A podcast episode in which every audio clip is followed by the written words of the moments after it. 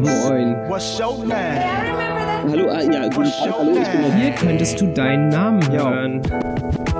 Name Dropping. Your name here. Hier wollen wir euch kreative Schaffende vorstellen, die es geschafft haben. Ich, ich, wollte das halt immer schon. Nicht? Das ist ja, ich, war, ich habe mit zwölf mein erstes Ding gedreht. Mit zwölf hatte ich meine erste Gitarre. Es war eigentlich klar, entweder Rockstar oder Schauspieler. Geschichten vom Schaffen und Scheitern. Mein Name ist Sebastian Graf und ihr hört Name Dropping Podcast. Hallo, hier sind wieder Adrian und Jakob und ihr hört die zweite Episode vom Name Dropping Podcast. Ja, hallo auch von mir. Ähm, die zweite Folge, ähm, wir machen keine Jahresrückschau, sondern wir schauen ins neue Jahr, weil ihr die ähm, ab Januar hören könnt. 2020. Ähm, und ähm, wir äh, sprechen hier in diesem Podcast ja über kreative Menschen, Künstlerinnen, ähm, ihr Schaffen und ihr Scheitern. Und ich habe jetzt aber nochmal eine persönliche Sache. Ich würde mich gerne einmal beim Adri bedanken, der mir hier zur Seite steht, diesen Podcast zu moderieren und auch keine Kosten und Mühen gescheut hat, ähm, die Technikschwäche etwas auszugleichen und unglaublich viel äh, Kapital in äh, Equipment investiert hat. Ja, gucken wir mal, was das bringt. Ähm, wir müssen uns mit dem ganzen Zeug noch irgendwie anfreunden. Und wir haben auch noch ein Backup und ein Backup vom Backup. Genau. Das sollte klappen. Denn letztes Mal haben wir tatsächlich ähm, mit dem Backup-Material äh, gearbeitet. ähm, ein Dank geht auch an die Zuhörer, die uns ähm, in sehr kleinem Kreis ganz zu Beginn äh, erstmal unterstützt haben und Feedback gegeben haben. Und ähm, äh, vielen Dank an euch, die ihr das auch hört. Es sind tatsächlich über 100 Zuhörer gewesen. Wir sind ganz begeistert. Vielen Dank dafür. Ähm, wir ähm, wollen an der Stelle auch nochmal sagen, es gibt auch ähm, Show Notes, in denen die ganzen Links zu den Gästinnen, die wir hier im Podcast interviewen, ähm, wo ihr die nochmal nachklicken könnt. Also ähm, da es dann äh, alle möglichen Social-Media-Accounts von den Leuten oder auch von uns. Und ihr findet das alles auf der name-dropping.com Seite. Da geht ihr einfach rauf und da gibt es alles, was ihr braucht. Ähm, für die Leute, die auf mobilen Endgeräten, also auf dem Handy, sich das anhören, da haben wir ähm, speziellen Hinweis. Ähm, mit dem Embedded Player, also mit dem eingebauten Player auf der Webseite, funktioniert das immer nur so lange, wie euer Handy an ist. Und wenn es ausgeht, dann hört ihr nichts mehr. Deswegen gibt es da so schlaue Apps von Spotify bis äh, iTunes, Soundcloud, AntennaPod. Ähm, genau, auf den könnt ihr das dann, äh, auch wenn der in den äh, Stromsparmodus schaltet, ähm, ohne Unterbrechung hören. Äh, ganz speziell an unseren Freund Moritz, der das uns als Feedback gegeben hat.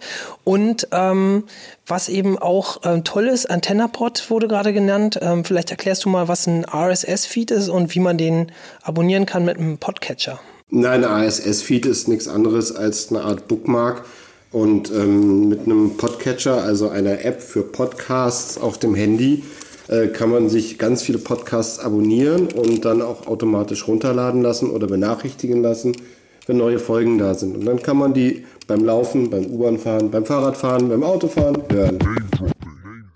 Genau, und ein Podcatcher oder Podcast-Player, ähm, hast du da eine Empfehlung, die wir aussprechen können? Ja, AntennaPod ist Open Source und äh, ich bin damit sehr zufrieden. Genau, ähm, ich habe ansonsten noch ähm, Podcast Addict äh, gefunden. Äh, das sind so zwei gängige, es gibt aber noch ganz viele andere und das funktioniert dann eben so. Ihr habt ähm, eine sehr kryptische Seite hinter einem Link, der RSS heißt oder RSS und den Link kopiert ihr einfach in diese, ähm, in diese äh, RSS-Programme rein, also in zum Beispiel jetzt Podcast Addict. Und, oder ihr könnt auch nach dem Podcast suchen und einfach Name-Dropping äh, eingeben und dann findet er den. Ähm, und was wir auch vergessen haben, es gibt ja auch Leute mit Apple-Geräten, die können es natürlich auch auf iTunes hören. Äh, wie heißt das da? iTunes. also die Erfinder, iTunes Podcast heißt die Erfinder das, äh, vom Podcast quasi. Sozusagen, die haben das zum ersten Mal äh, irgendwie verbreitet, das genau. Ding. Ja, gut. Das äh, ansonsten gerne auch Feedback auf unseren Social Media Channels. die wir da haben auf Facebook, haben wir eine Seite. Ähm, ja, Twitter. ihr könnt auch die Berliner Straßen-Facebook-Seite dafür benutzen, aber wir haben auch eine Name-Dropping-Fanpage jetzt auf Facebook und Instagram. Da kann man auch Nachrichten schicken. Ja. Und Adrian hat einen Twitter-Account, ich habe einen Twitter-Account, aber wir haben auch einen Name-Dropping. At Name Dropping Pod Twitter-Account. Genau, und da könnt ihr auch gerne euch melden und uns folgen und abonnieren und ähm, äh, Limonadenflaschen aufmachen. Alles, alles möglich. Gut, dann haben wir die Eigenwerbung, glaube ich, hiermit abgehakt. Ja.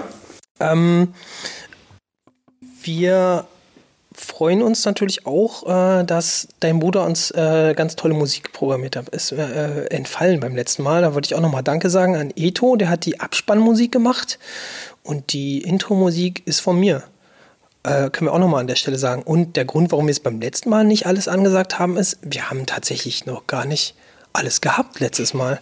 Wir haben jetzt sogar einen YouTube-Channel, da kann man das Ganze dann auch auf YouTube anhören. Also jetzt haben wir, glaube ich, fast alles. Da können wir ja aufhören. Nee, wir haben heute äh, einen ganz besonderen Gast, unseren zweiten Gast, wenn wir das in der Richtung aus, in der Reihenfolge ausstrahlen. Das ist nämlich äh, Sebastian Graf. Hallo. Hi. Ähm, du stellst ihn jetzt einmal kurz vor. Genau, ich mache die halbgare Recherche, wo ich einfach das äh, wiedergebe, was ich im Netz über dich gefunden habe. Ja, im Netz oder im Leben, du kennst mich ja schon ein bisschen länger. Ja, aber ich nehme nur das aus dem Netz. Ach so, ach so, ja, okay. Ja, das macht es nämlich schön halbgar. Okay, okay. Ja, ich verstehe. Die halbgare Recherche. Also, wir haben hier Sebastian Graf. Also IMDb nennt zum Beispiel drei Sachen, wo du mitgespielt hast. Ähm, nee, das, ist, das Lustige ist, äh, bei IMDb, äh, die haben es noch nicht ganz verstanden, äh, die haben zwei Sebastian Graf. Ah, Und das bin beides ich, aber die haben es noch nicht hingekriegt, das alles auf eine Person zu... Äh, das heißt, im Kreis der anderen hast du da mitgemacht? ja, da habe ich mitgemacht, richtig. Ah ja. Und äh, Green Frankenstein. Ja, Green Frankenstein habe ich auf jeden Fall auch gemacht. Toll. Und Until It Finally äh, Disappears. Until It Finally Disappears, ja. Das war ein Kurzfilm. Ah. Ein kleiner hier auf dem Gleis Dreieck. Da habe ich einen Penner gespielt. Aber das ähm, war jetzt erstmal IMDb. Also du bist 1982 in Berlin geboren. Du bist Schauspieler und Musiker. Ich glaube, ja. Du hast in Salzburg studiert. Richtig. Ähm, dann hast du im Ensemble Schauspielhaus Dortmund gespielt. Genau, da war ich fünf Jahre. Unter anderem Die Leiden des jungen Werther und Macbeth. Ja.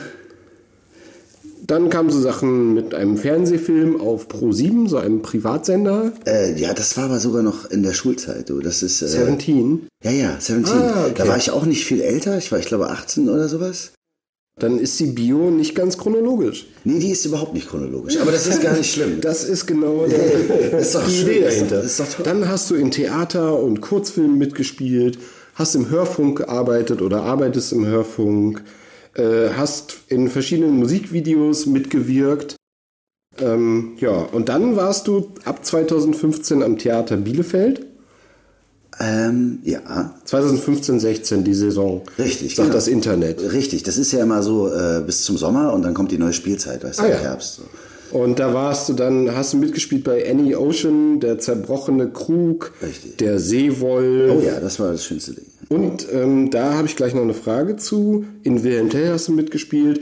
Dann steht hier etwa Techniker Hugo im spartenübergreifenden Projekt Show. Ja, ja. Da können wir vielleicht gleich nochmal drauf zurückkommen. Das ist eine Uraufführung gewesen, ja. Ah, aber was heißt denn das Spartenübergreifende daran? Äh, spartenübergreifend war das, äh, weil äh, das ein Theater war mit, äh, warte mal, Bielefeld hat vier Sparten. Oh Gott, ey, die bringen mich um, wenn ich was Falsches sage.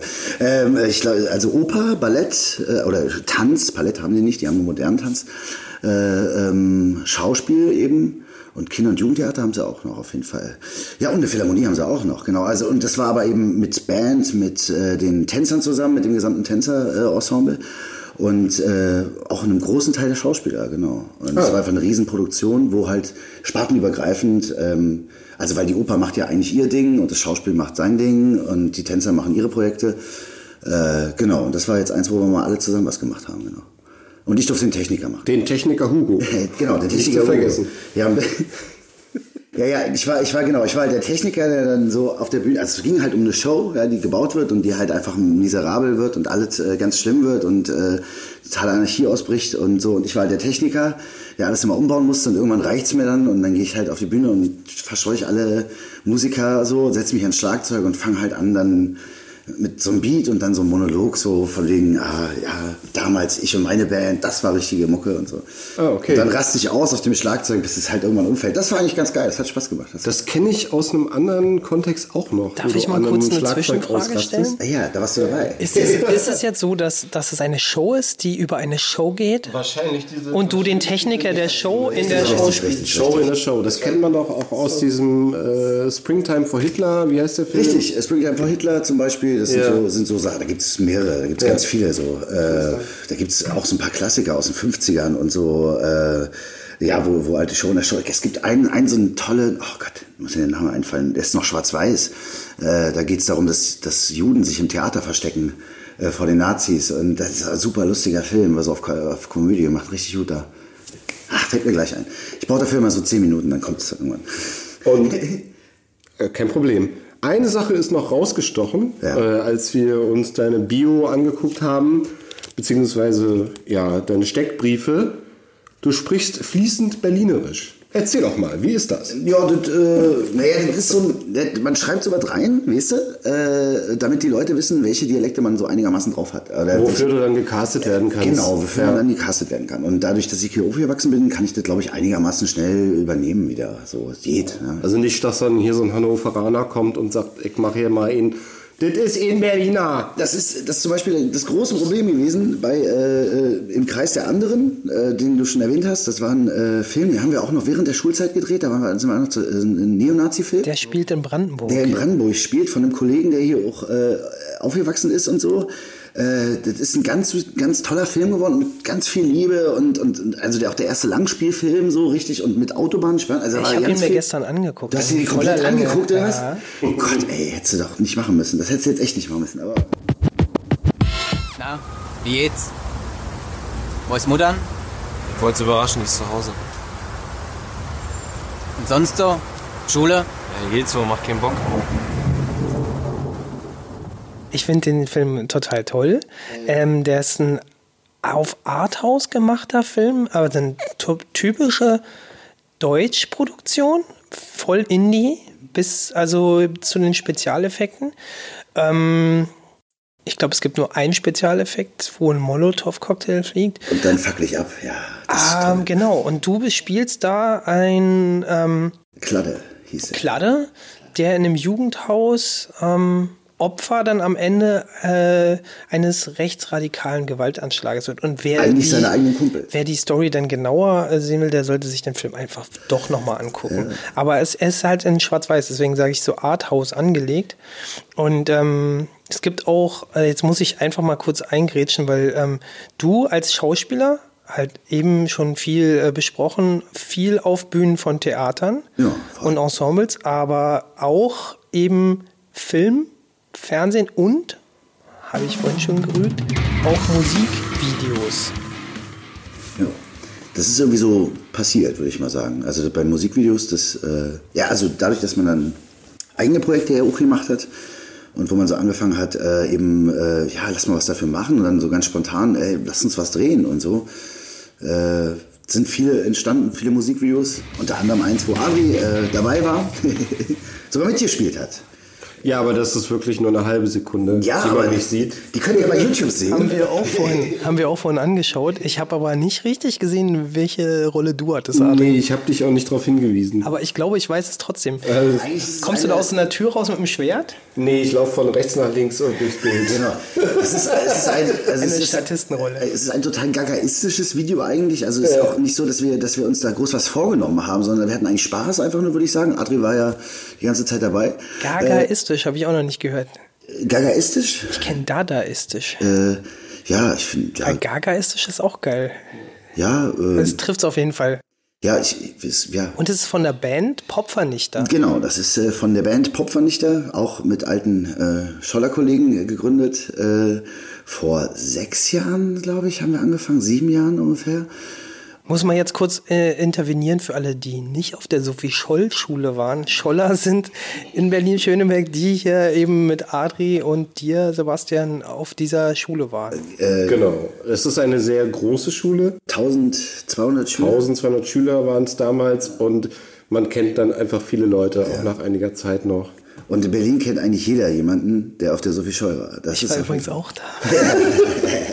so habe ich auch Adri kennengelernt. Ähm, Aber jetzt sind wir vom Hundertsten auf Sorry, aber- das ist zum Beispiel total typisch für mich. Somit. Das passiert öfter. Also wissen das ja nicht, die, wer Scholler sind. Aber wir waren bei der Band Popfer nicht da. Genau, wir waren bei der Pop, äh, bei der Band Popfer nicht da, weil du halt auch Musikvideoprojekte machst. Genau. Äh, genau, das ist so mit äh, Jochen Lehmann habe ich das gestartet. Äh, also die Mucke kam größtenteils dann so von ihm und der brauchte da halt einen Vocalist und wir haben das halt immer schon irgendwie so zusammen gemacht, auch schon zu Schulzeiten halt. Wir haben auch öfter Gigs zusammen gemacht. Äh, äh, ich mit meiner Band und er mit seiner. Ähm, ja, und so die, die alten Instanzen halt hier in Berlin, nicht? So Tommy Weisbecker Haus und so. Der Knarkclub, Genau Leute, in dem Moment, wo du das jetzt erzählst, hast du dir gerade eine Mütze mit einem ähm, Logo aufgezogen. Sag mal was dazu. Was zu meiner Mütze? Ja. Das ist, äh, ja, das ist jetzt schon fast wieder oldschool. Das ist ja das Lustige, wie so schnell es zu heute in Zeiten geht. Das, da ist ähm, Heisenberg halt drauf. Ja. Ja. Die Heisenberg-Zeichnung. Äh, Irgendwie erinnert mich das ein bisschen auch an dieses Scaro-Label, unter dem ähm, Stimmt, da auch. äh, unter dem wir auch laufen, genau, Ja. richtig. Äh, Ludwig war so nett und hat uns äh, mit unter Vertrag genommen für Scar Records, genau. Und Ludwig ist der. Ludwig ist der Sänger von Tiefenrausch, das muss man auch dazu sagen. Und der Labelmacher von. Richtig, Records. der Gründer von Star, äh, Scar Records, genau. Die der wiederum gerade, eine Instanz sind in Berlin für Ska, erstaunlich.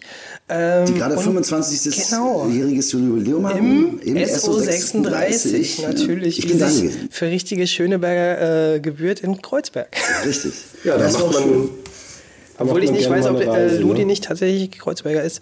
Aber ähm, Das weiß ich ehrlich gesagt auch viele, ähm, vieles vermischt sich hier, sind wir auch gerade an ähm, der Stelle, wo Kreuzberg auf Schöneberg trifft, nämlich in der Nähe Direkt am Gleisdreieck. Das ist ja Genau. die Grenze. So. Genau. von, von der Yorkstraße. Ja, von hier, glaube ich, kann man irgendwie die Kreuzung sehen.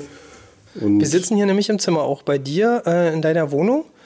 Und die äh, ähm, befindet sich aber noch in Schöneberg. Richtig. Genau an der Grenze. Gott sei Dank. In der Sackgasse. Und aber jetzt nochmal zurück zu Popvernichter. Also du hast da mit ähm, Jochen und Genau. Äh, ja, wir sind ein Duo. Wir sind Duo. Deswegen ist Adris Auftritt in unserem Musikvideo auch so geil, weil wir die ganze Zeit zu zweit rumhüpfen und auf einmal kommt eine dritte Person, die einmal durchs Bild rennt und wir beide gucken dieser dritten Person hinterher und sind total irritiert, was der hier gerade Und, macht. und der, ähm, das Video, äh, wie heißt der Song? Ähm, äh, der Song, das ist Bastard Club. Nee, das nee, ist Krach das von ist unten. Krach von unten. Genau. Der Song ist aber wiederum komplett auf Englisch. Also es ist dann Noise from Below, der Text, und ähm, das ist das Verwirrende. Und um die, um die Brücke zu schlagen, du bist eigentlich der Protagonist in diesem Video. Ich, ich bin das Einhorn. Genau. Du trittst da als Einhorn auf, auch ziemlich ähm, kostensp kostspielige Produktion, würde ich sagen. Also Ja, allein schon was die Verkleidungs... Mi- Millionen, Millionen haben wir da ausgegeben für den ganzen Kran und Kameras. Und ihr seid dafür extra ins Wendland gefahren, habe ich gehört. Also ich habe es munkeln hören, dass dafür irgendwie äh, Klamotten angezogen wurden, die vorher schon auf Partys getragen wurden. Ja, ich, ich habe Ist das gelogen? Na, ich habe verschiedene verschiedene äh, Orgien-Stories gehört, wie dieses Kostüm schon Ich glaube, ich habe sogar eben den Pferdekopf, äh, der auch als Drumstick äh, fungierte, dann gerade eben hier im äh, In der Küche, Eingangsbereich ne? gesehen. Ja. Ja. Ähm, äh, der das, Wohnküche. Das Kostüm hängt da und äh, wenn ihr dahinter, dahinter seht ihr schon das nächste Kostüm. Das wird, was- also das ist, das hängt da seit einem halben Jahr. Das habe ich im Sonder. Also ihr könnt es jetzt nicht sehen, aber äh, wir haben das auch an. Es ist äh, ein blaues, was ist das? Ein Dinosaur? Einhorn, Entschuldigung. Ein blaues äh, Einhornkostüm. Ja, genau. Ist praktisch ein Overall, den man sich dann auch als Kapuze über den Kopf Aber, zieht. aber er hat eine Öffnung für hinten und so, wenn man mal Ne? zwischendurch. Also es ist schon. Das Geilste war ja eigentlich bei dem Videodreh, dass mein, äh, ich bin dann irgendwann zurückgegangen, um Bier zu holen, glaube ich, oder so. So um 1 Uhr, 2 Uhr nachts oder so. Und kam halt bei mir rein, äh, also bei meiner, da wo wir residierten, hm, bei meiner Schwester. Und äh, wollte eigentlich gerade, also nahm das Bier und wollte die Räumlichkeiten wieder verlassen. Da stand auf jeden Fall, auf, jeden Fall, auf, auf einmal mein zweijähriger Neffe vor mir. Äh, äh, ja, völlig verschlafen, der gerade so aufgewacht ist, hat, sich, hat mich völlig selbstverständlich bei der Hand genommen und mit ins Bett genommen. Okay. Ja, das war eigentlich total geil, weil es dieses Kostüm halt er auch zum ersten Mal gesehen hat überhaupt. Also, du warst in dem Kostüm nur Bier holen und dann sieht dich der kleine Genau. Aber das war so geil, wie der, wie der halt so in der, oh ja, ist halt normal, dass die Erwachsenen so rumlaufen und in der völligen Selbstverständlichkeit mich wie so ein Kuscheltier mit ins Bett genommen hat. So. Da musste ich dann eine halbe Stunde liegen, bis wir weiterdrehen konnten, falls du dich erinnerst. Ich kam nicht zurück mit dem Bier. Die haben sich alle gefragt, die Männer hatten Durst und haben sich gefragt, wo ist das Bier? Wir müssen drehen, wir brauchen Bier. Wenn, wenn du dich jetzt vorstellst, ist das natürlich jetzt äh, meistens in einem Pitch ähm, für einen Job äh, und da wird jetzt hier diese ähm, Schauspielerkarriere ähm, zum Beispiel auf der Website. Äh, Filmmakers meinst du wahrscheinlich, nicht? Genau. Filmmakers oder Schauspielervideos. das sind Filmmakers, so also da hast du so eine so ein, ähm, Profilseite und da kann man dann auch alles nochmal nach, nachlesen, was bei IMDB nämlich auch natürlich alles fehlt, weil Internet Movie Database hauptsächlich ein US-Unternehmen ist und ähm, glaube ich eine .com und eine .de-Domain auch hat und die deutsche ist ziemlich schlecht gepflegt, also alles, was nicht total Mainstream ist, ist da meistens, so wie bei dir, dann entweder doppelt oder gar nicht vorhanden und deswegen findet man eben da drei Filme und in deiner Bio da irgendwie, weiß ich nicht, alle Produktionen, äh, in denen du im Theater gespielt hast, sind wahrscheinlich schon an die Dutzende und äh, Film, 49 habe ich, Filme auch. Aber wenn du dich jetzt ähm, privat vorstellst, ähm, sind wir da gar nicht so fündig geworden. Halbgare Recherche. Also ähm, wir wissen dein Geburtsjahr. Ähm, du bist in Berlin geboren, und, ja. 1982. und hast dann äh, in Salzburg studiert. Genau, und da gibt es diesen Gap so irgendwie. Vielleicht kannst du dazu mal was erzählen. Ähm, ich habe, ich meine, ich habe auch eine Internetseite, aber die habe ich jetzt auch länger nicht gepflegt, weil sie halt auch gar nicht mehr so viel besucht Ich wird. glaube, die ist auch offline. Die ist sogar jetzt schon offline, siehst du? Äh, das, das kann sogar sein. musst du da mal- Das könnte sogar sein. Nee, ich habe sie ehrlich gesagt auch nur noch benutzt äh, für meine äh, Hörbeispiele. Äh, für so, ähm, genau, wenn die Leute mal so Hörbeispiele benutzen, weil die habe ich eben auf den anderen Seiten noch nicht hochgeladen. Aber Filmmakers und Schauspielervideos sind einfach die gängigen Dinger. Cast Upload, Cast Forward. Äh, das sind so, sind so die Seiten, die einfach international inzwischen benutzt werden und auch die größeren Caster und so suchen und so. Auf seine eigene private Seite gehen sie auch noch öfter, aber es sind einfach Kannst du mir vielleicht nochmal auf die Sprünge helfen? Es gibt auch so eine ähm, Crew, Crew, Crew United. United, genau. Was ist das? Ist das eine Agentur oder? Nee, das sind eben, das ist auch äh, Internetvertretung eigentlich für Künstler. Äh, ähm, die, ja, also da sind, sind aber auch Freelancer Aus dem dabei. Filmgewerbe Aus dem ne? Filmgewerbe, richtig. Da sind auch die Regisseure dabei und so, nicht nur die Schauspieler und so. Äh, ja, das ist, gibt da alle möglichen Varianten inzwischen. Jetzt sind wir schon wieder ähm, da gelandet. Wo wir eigentlich hinwollen, ist, ähm, was davor war. Also, wie bist du denn dazu gekommen wie, überhaupt? Genau, wie bist du dazu gekommen? Äh, wie bist du zu dem geworden, was du bist? Also, jetzt hier in deiner Rolle als Schauspieler und Musiker, Künstler. Nee, ich, also ich war, ich war zwölf. Äh, da äh, kamen äh, Caster halt in die Schule und haben, haben mich für eine Kinderserie gecastet. Das war das Erste, was ich gemacht Als habe. Sprecher oder als Nee, Schauspieler? als, als Schauspieler, als Schauspieler. Als Kinderdarsteller, würde ich jetzt behaupten. Welche war das? Äh, das war Achterbahn, Geschichten über Freunde, die im ZDF am Sonntag, Vormittag, Samstag glaube ich, liefen. Die gibt's auch nicht mehr. Die kennen, unsere Generation kennen die noch. Äh, die hat, also vor allem den Vorspann, der war halt immer so bekannt, diesem, so ein, fast so ein, Das war so eine ZDF-Kinderserie und die lief so am Nachmittagsprogramm in der Woche. Kann das sein? nee, ich glaube, die lief am Wochenende. Ich glaube, die kam einmal am Ich habe Wochenende. viel gesehen wahrscheinlich. Aber das ist nicht da, das, wo das Kind verschwindet. Es gab auch in jeder Wiederholungen Folge. davon. Also da gab äh, alles, kann auch nachmittags mal gelaufen. Ist aber bestimmt nicht mehr in der Mediathek, weil es wird ja alles nach einem Jahr gelöscht. Nee, äh, Man kann sie, glaube ich, aber noch finden. Also das Bei, Internet bei vergisst YouTube das. Das oder bei Internet Vimeo? vergisst nicht. Ja, das, das wundert man sich manchmal, was da alles nicht drin zu Aber, finden aber ist. das ist das, was ich gerade sagen wollte von wegen IMDb und so. Das ist ja erstmal toll, dass da irgendwer sitzt, der sich Gedanken macht so äh, und äh, dann meine Bio für mich da aufschreibt. Das finde ich erstmal erstmal toll, auch wenn er äh, aus einer Person zwei macht oder so. Das, aber es ist ja das ist ja eher interessant. Das ist ja das sind ja die, die lustigen Phänomene unserer Zeit, nicht? Wo wir ja alles Ja, oder halt auch ein Berufsbild, was sich äh, Redakteur nennt. Also, ähm, wir kommen ja auch so ein bisschen aus dieser Hobby-Ecke, aber ähm, ich glaube, ohne die äh, ganzen Wiki-Editors zum Beispiel, die das auch auf Wikipedia machen, die da teilweise sogar gar kein Geld dafür bekommen, ähm, hätten wir das ganze Wissen gar nicht. Auf also das darf man nicht vergessen, Ja, wenn, wenn, wenn wir jetzt hier so eine halbgaren Information haben, ist es eben meistens auch deswegen halbgar, weil das Leute sind, die nie mit dir gesprochen haben. Also dann gibt es ja auch Verwechslungen. Also zum Beispiel habe ich auch schon mal eine Wiki über ähm, meinen Großonkel gemacht, der ein bekannter ähm, Künstler und Mathematiker und Lehrmeister war. Und ähm, ich habe die irgendwann mal sogar angelegt, weil ich auch einen Wiki-Autor mal bin zwischendurch, aber auch eigentlich eher sehr passiv. Und da ist es tatsächlich so, dass dann irgendjemand das geeditet hat und so jetzt ganz gefährliches Halbwissen ist von einem Namensvetter, der genauso heißt und dann da jetzt so Halbinformationen von dem einen mit dem anderen vermischt werden. Das ist genau der Grund, warum man natürlich auch nicht bei Wiki eigentlich wissenschaftlich recherchieren soll, aber heutzutage ist das Internet Nummer ähm, Quelle Nummer eins Jungs, für Recherche. mal damals, als wir in die Schule gegangen sind und das gerade kam, so. Und ich weiß noch, wie äh, politische Wissenschaften an der Scholdern, ja, so Mhm. ein Wahlfach. Da gab es Äh, schon Internet. Ja, ja, da kam es gerade halt, kam es gerade, nicht? So kann man sagen. Ja. Da wollten die Lehrer niemals, hast du Wiki als Quelle bei einem Referat Ich, angegeben, ne? genau, und das war das, was alle Lehrer uns gepredigt haben, immer wieder die ganze Zeit. Das nimmt nicht das Internet Das als ist das Referenz. absolute Tabu. Als die, als die kamen in die Schule, war das aber noch die Grundschule. Welche war das? Äh, das war die äh, Neumark Grundschule, die äh, äh, hier auch gleich um die Ecke ist, also eben äh, 50 Meter weiter von der Scholte ungefähr. Genau, Ach, du wurdest gecastet, als du in der Neumark-Schule warst? in der Grundschule, ja. In der In Grundschule? der sechsten Klasse. In der sechsten Klasse für Achterbahn, eine ZDF-Produktion. Geschichten über Freunde. Geschichten über Freunde. Und hast das als Laie sozusagen dann, als Laiendarsteller, als Kind gemacht? Genau, richtig. Wie alt warst du da? Äh, zwölf halt eben. Also fünfte, sechste Klasse. Sechste Klasse, es war genau so. Und von da ging es dann wie weiter? Na, ich fand das dann erstmal geil. Also da habe ich erstmal gesagt, so, das ist ja, das ist ja ein cooler Job so. Äh, irgendwie ist das, äh, mache ich anscheinend nicht schlecht so. Den, den Leuten hat das gefallen, was ich sage. Ich meine, war ein Kind, nicht? Also, Wie oft warst du in der Serie zu sehen? Äh, das ist eine Serie, also sind Episodengeschichten. Das heißt, eigentlich sind das immer abgeschlossene Geschichten.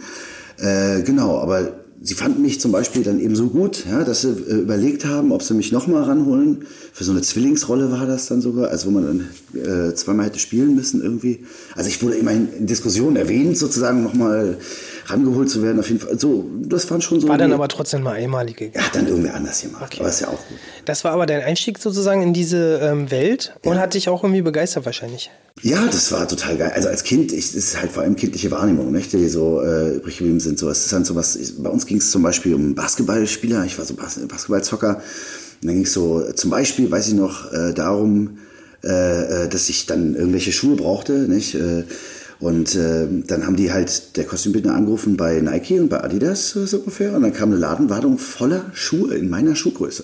Und das ich weiß noch, dass ich öffentlich-rechtlichen Fernsehen. das war, das, war, das war einfach nur krass als Kind, weißt du, ich stand vor so einer Wand aus Schuhen, alle in meiner Schuhgröße. Und, Ein Traum, oder? Ja, und, und das war so, und welche sind jetzt am geilsten, passen am geilsten auch zum Also Kostüm? wir und so reden hier aus. von den 90er Jahren Das waren die 90er Jahre. und da war Basketball aber mal so richtig groß. Das lief auch noch ein bisschen anders, glaube ich, im Filmbusiness in den 90ern, das muss man auch sagen. Das heißt, du wurdest da überhäuft mit, mit geilen Schuhen. Naja, das war, für eine Marke war das halt erstmal eine, na klar, die Ja. ja. unsere Marke da Die rein. hatten So. bestimmt auch Basketballstiefel, die es im Handel gar nicht so mal eben gab. Ne? Weil für so ein Casting ist es ja so ein bisschen wie Requisite. Ne? Sie haben Also auf jeden Fall aber auch echt gute Sachen geschickt, nicht? Das, glaub kann ich, man, ja. das kann man schon sagen. Und zum Beispiel den äh, Original-NBA-Ball, den durfte ich dann behalten, den haben sie mir geschenkt damals. Oh, das war auch eine ganz heiße Kiste. Der hatten früher nicht viele, der war so richtig teuer. Ich glaube, der hat 150 Mark Ein gekostet. NBA-Ball. Richtig. Ja, ja, Äh, aus ich hatte Leder. immer nur die schrottigen und Und aus Gummi gab es sie. genau wie Skateboards. Da hatte ich auch immer nur die billigen irgendwie aus dem Baumarkt. Und das waren eben so, klar waren das so als Kind so Sachen, genauso wie das erste Geld verdienen, nicht? Also, weil man verdient ja auch schon was als Kinderdarsteller, so. Was verdient man? Ein paar hundert Mark? Ähm, oder? nee, es waren, soweit ich, ich habe das, ich glaube, es waren so 1200 oder so, es waren mehrere Drehtage Ja. und so weiter und so fort. Ähm, aber das waren, war schon ganz cool. Und ich habe, ich weiß noch, ich habe für meinen Zwillingsbruder mich damals bei meinem Vater also die ersten Rechner dafür gekauft. Ja. Echt, so viel war das. Ja, Mark waren es vor allem noch, Jungs, Mark. Aber also Rechner, du meinst jetzt Computer? Computer, Das ja. war richtig teuer zu der Zeit. Da war ja auch Zocken gerade so, so ein Durchbruch. kam ja Äh, gerade alles auf und so. genau. Nicht? Das war ja so die, die Zeit eben, wo das, das ist ja das Phänomen auch bei, also vielen unserer Schulkollegen dann wieder, das sind wir wieder bei der Scholl, da schließt sich der Kreis. Also genauso wie Raul Krauthausen und so, nicht? Die Jungs, die dann halt äh, sich mit Netzwerksession connecten, ha connected haben, was ja irgendwie auch geil ist, aus heutiger Sicht total romantisch, nicht? Du bist mit deinem Rechner und dem Netzwerkteil zu irgendeinem Kumpel gegangen. Genau, das muss man vielleicht noch ein bisschen erklären. Also ähm, früher haben wir uns äh, Nerds, die wir waren, zusammengetan äh, in den Ferien oder am verlängerten Wochenende, sind mit unseren schweren Rohrenmonitoren und unseren schweren Computern zu Freunden. Und dann saßen da vielleicht zehn Freunde, wo die Computer miteinander per Kabel vernetzt waren, sodass man ein Spiel zu zehn spielen Und konnte. man muss dazu sagen, wir als Berliner hatten kein Auto. Es gab kein Auto. Und Also ich hatte Die keins. Bushaltestellen waren auch immer ganz weit weg. Ähm, In Berlin brauchst du eigentlich auch kein Auto. ja, für sowas halt. Du hast brauchst es halt Eltern in mit die Auto. Einfach mitgenommen. Äh, genau. Ah ja, okay. und das war eine Wahnsinnsschlepperei. Manchmal musste man zwei, dreimal gehen. Aber wir haben dann halt zusammen gezockt. Wir haben da irgendwie ein Wochenende äh, rumgehockt und weil Online-Zocken war halt nicht, ne? Das gab's nicht. Wa- Was mich mal interessieren würde, hast du irgendwie Leute kennengelernt, die dich dann, ähm, sag ich mal, da irgendwie so mitgenommen haben, dass du das dann vertiefen konntest? Weil du hast es ja dann weitergemacht. Ähm, der, ja, ich habe ähm, äh, einen Friseur, der hier auch direkt um die Ecke ist, äh, kennengelernt, zwei Jahre später, anderthalb Jahre später. Äh, genau, da bin ich in meiner Hip-Hop-Phase bin ich dahin, weil ein äh, berühmter, damals sehr berühmter Drum-Bass-Typ da ähm, so Dreads und sowas gemacht hat. So, äh, Echt, wer war das? äh, ich, die, ja, jetzt schlag mich tot, ey, Namen, das ist mein ganz großes Problem, so. Namen, ist wirklich ein großes Problem. Ich war auch, äh, Drum Bass fand ich auch, muss ich gestehen, kurzzeitig nur interessant, so. Äh, ich hatte, da, das war genau die Phase, wo ich halt jedes Jahr irgendwelche neuen Mucken gehört habe, irgendwie so ein bisschen. Oder, äh, ja, so ausprobiert habe, auf jeden Fall zu hören. ähm, ja, aber das war so, äh, also das ist ein, ein Friseur ist gut. Äh, Johnny Cutter ist der, der jetzt leider auch aufhört, der dieses Jahr aufhört, auch eine uralte Berliner Instanz, also seit 25 Jahren hat er da seinen Laden. Ende des Jahres schließt er leider. Äh, der Typ hat äh, Masken- und Kostümbild studiert ursprünglich äh, in den 80ern, dann ist er mit seiner Freundin, damaligen Freundin Nena, äh, 15 Jahre oder so unterwegs gewesen. Ähm, genau, und es sind tausend Sasser malt Bilder. Äh, äh, Und da hatte der die Connection ins Film. der hat mir über genau, diese der- Maskenbildner und genau, der hat auch viel, hat eben auch viele Kunden gehabt aus dem Filmbereich und so. Und der hat mir eine Connecte äh, genau für eine Agentur klar gemacht, für meine erste. Und da bin ich dann mit 16, glaube ich, oder 15,5 oder so bin ich da eingestiegen. Äh, genau, und dann kamen halt so ein paar kleinere Sachen. Unter anderem zum Beispiel 17, äh, äh, so, was ein ProSieben-Film ist, so eine, als ProSieben noch selber Filme produziert hat auch. Es gab ja auch so eine Phase, wo die so fünf Jahre, zehn Jahre vielleicht irgendwie so, jetzt produzieren die gar nicht mehr selber? ich glaube nicht. Ich dachte, so Haus-in-Produktionen sind jetzt so der Shit. Ja, äh, ja.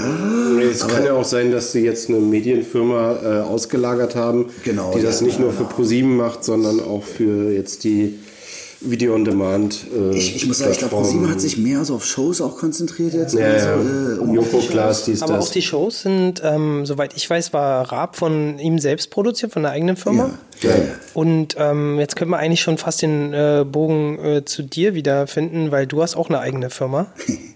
Ja, nee, ich, ich gründe gerade eine. Ich bin gerade da. Ich, ich bin gerade sozusagen dabei, eine, eine zu gründen. Na, ich habe, ähm, ja, wie gesagt, schon ein paar äh, Musikvideos gemacht äh, für Popvernichter eben, einer meiner Bandprojekte.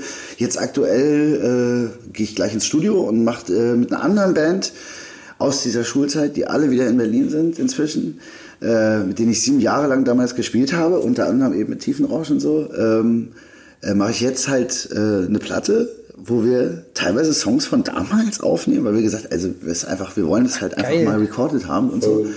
Und ähm, in dem Stil halt auch irgendwie weitergemacht haben. Das ist so Stoner, kann man sagen, so Queens of Stone, Iron Age im besten Fall. So ein bisschen, ähm, ja, so Psychedelic Shit. Äh, wie heißt das Projekt, die Band? Das ist auch, auch das ist alles noch so, sind wir gerade eben noch am Überlegen und so. Wir würden gerne Ursula heißen. Ah. So würden wir gerne heißen. Moment mal, wir haben aber was gefunden, Ja. äh, was äh, dieses Jahr datiert ist, ähm, was äh, irgendwie Rotten Roots Ursula. Ah, das habt ihr schon gefunden? Wo Das haben wir in diesem Internet gefunden Verdammte von Scheiße. Agenturen. Wieso sind die schneller als ich? Aber Nee, es äh, gibt dazu gar kein Video zu also sehen. Ich hab's wir nicht. haben- weil das ist noch nicht draußen. Es ist noch nicht draußen. Also wir haben jetzt 2019, muss man sagen. Mhm. Silvester ist in ein paar Tagen. Und du bist da gelistet als äh, Darsteller. Ah, ja, das bin ich da auch, ja.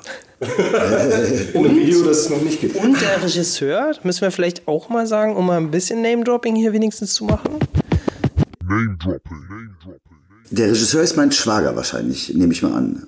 Dario Coelho, der müsste das sein. Genau, mit dem hast du auch schon mehrmals zusammengearbeitet. Richtig, mit dem gründe ich auch mehr oder weniger jetzt diese Filmfirma. Ah, das ist spannend. Genau. Naja, es ist halt äh, äh, so, mein Schwager ist äh, so Freelancer in der ersten äh, Stunde so, der noch äh, klassisch Kunst studiert hat in Österreich. Und äh, genau dann im Computerspielbereich äh, gelandet ist und so und viel gemacht hat und äh, ja geil zeichnen kann, einfach ein geiles Auge hat, muss man sagen. Und er hat dann angefangen, äh, sich irgendwann ähm, mal eine schöne Spielreflex und so Equipment zu holen, ähnlich wie ihr hier mit euren Mikros. Ja, und ähm, das Zeug wurde immer besser. Äh, ich finde, unsere Videos werden immer besser. So. Ähm, äh, wir arbeiten ziemlich gut zusammen und ergänzen uns so ziemlich gut, würde ich sagen.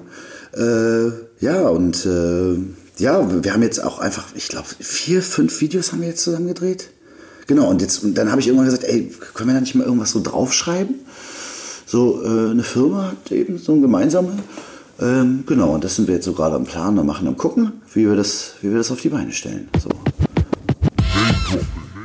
Ja. ich werde gerade Fragen angeguckt.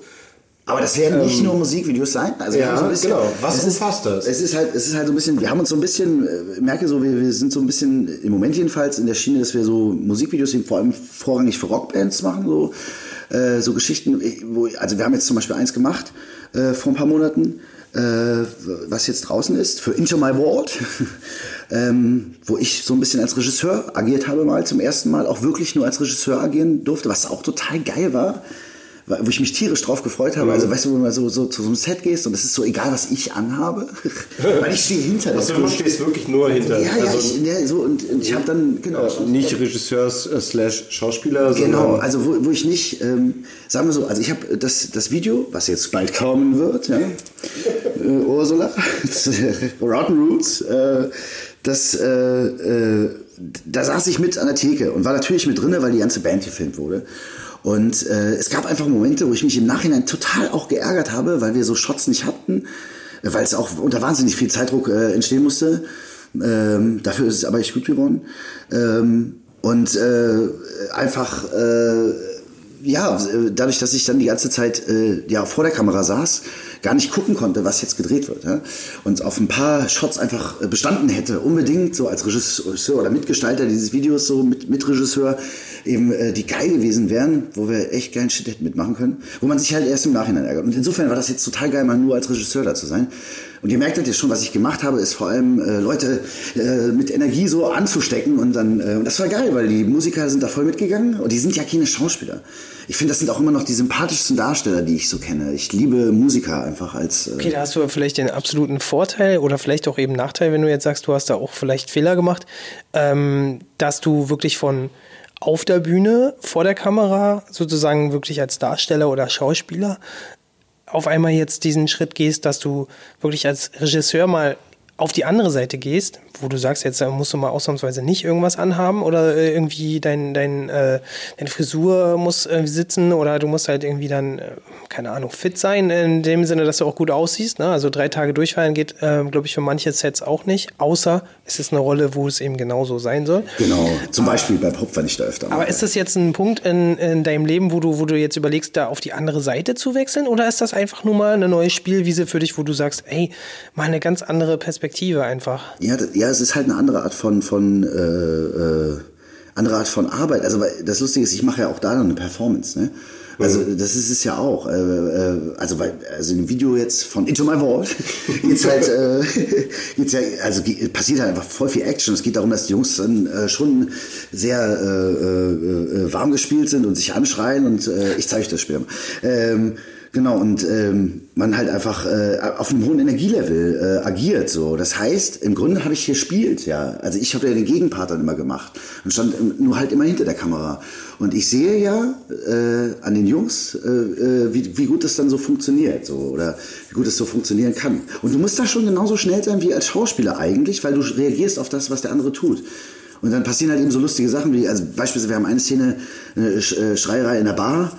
Äh, also Vater und Sohn schreien sich an und dann soll der, dann sagt, dann schrie, äh, schrie ich den Sohn an, äh, los und jetzt, jetzt, jetzt spuckst du ihm, jetzt spuckst, ich spuck ihn an, jetzt spuck ihn an. Und der Kollege sammelt halt die Rotze und spuckt seinen Kollegen an. Und ich entschuldige mich natürlich und sage, einfach, "Ah, entschuldige, nein, nein, ich meine, du spuckst ihm, du spuckst ihm aus Versehen auf die Brille und er wischt es so weg von der Brille. So, das wollte ich natürlich sehen, so, weißt du?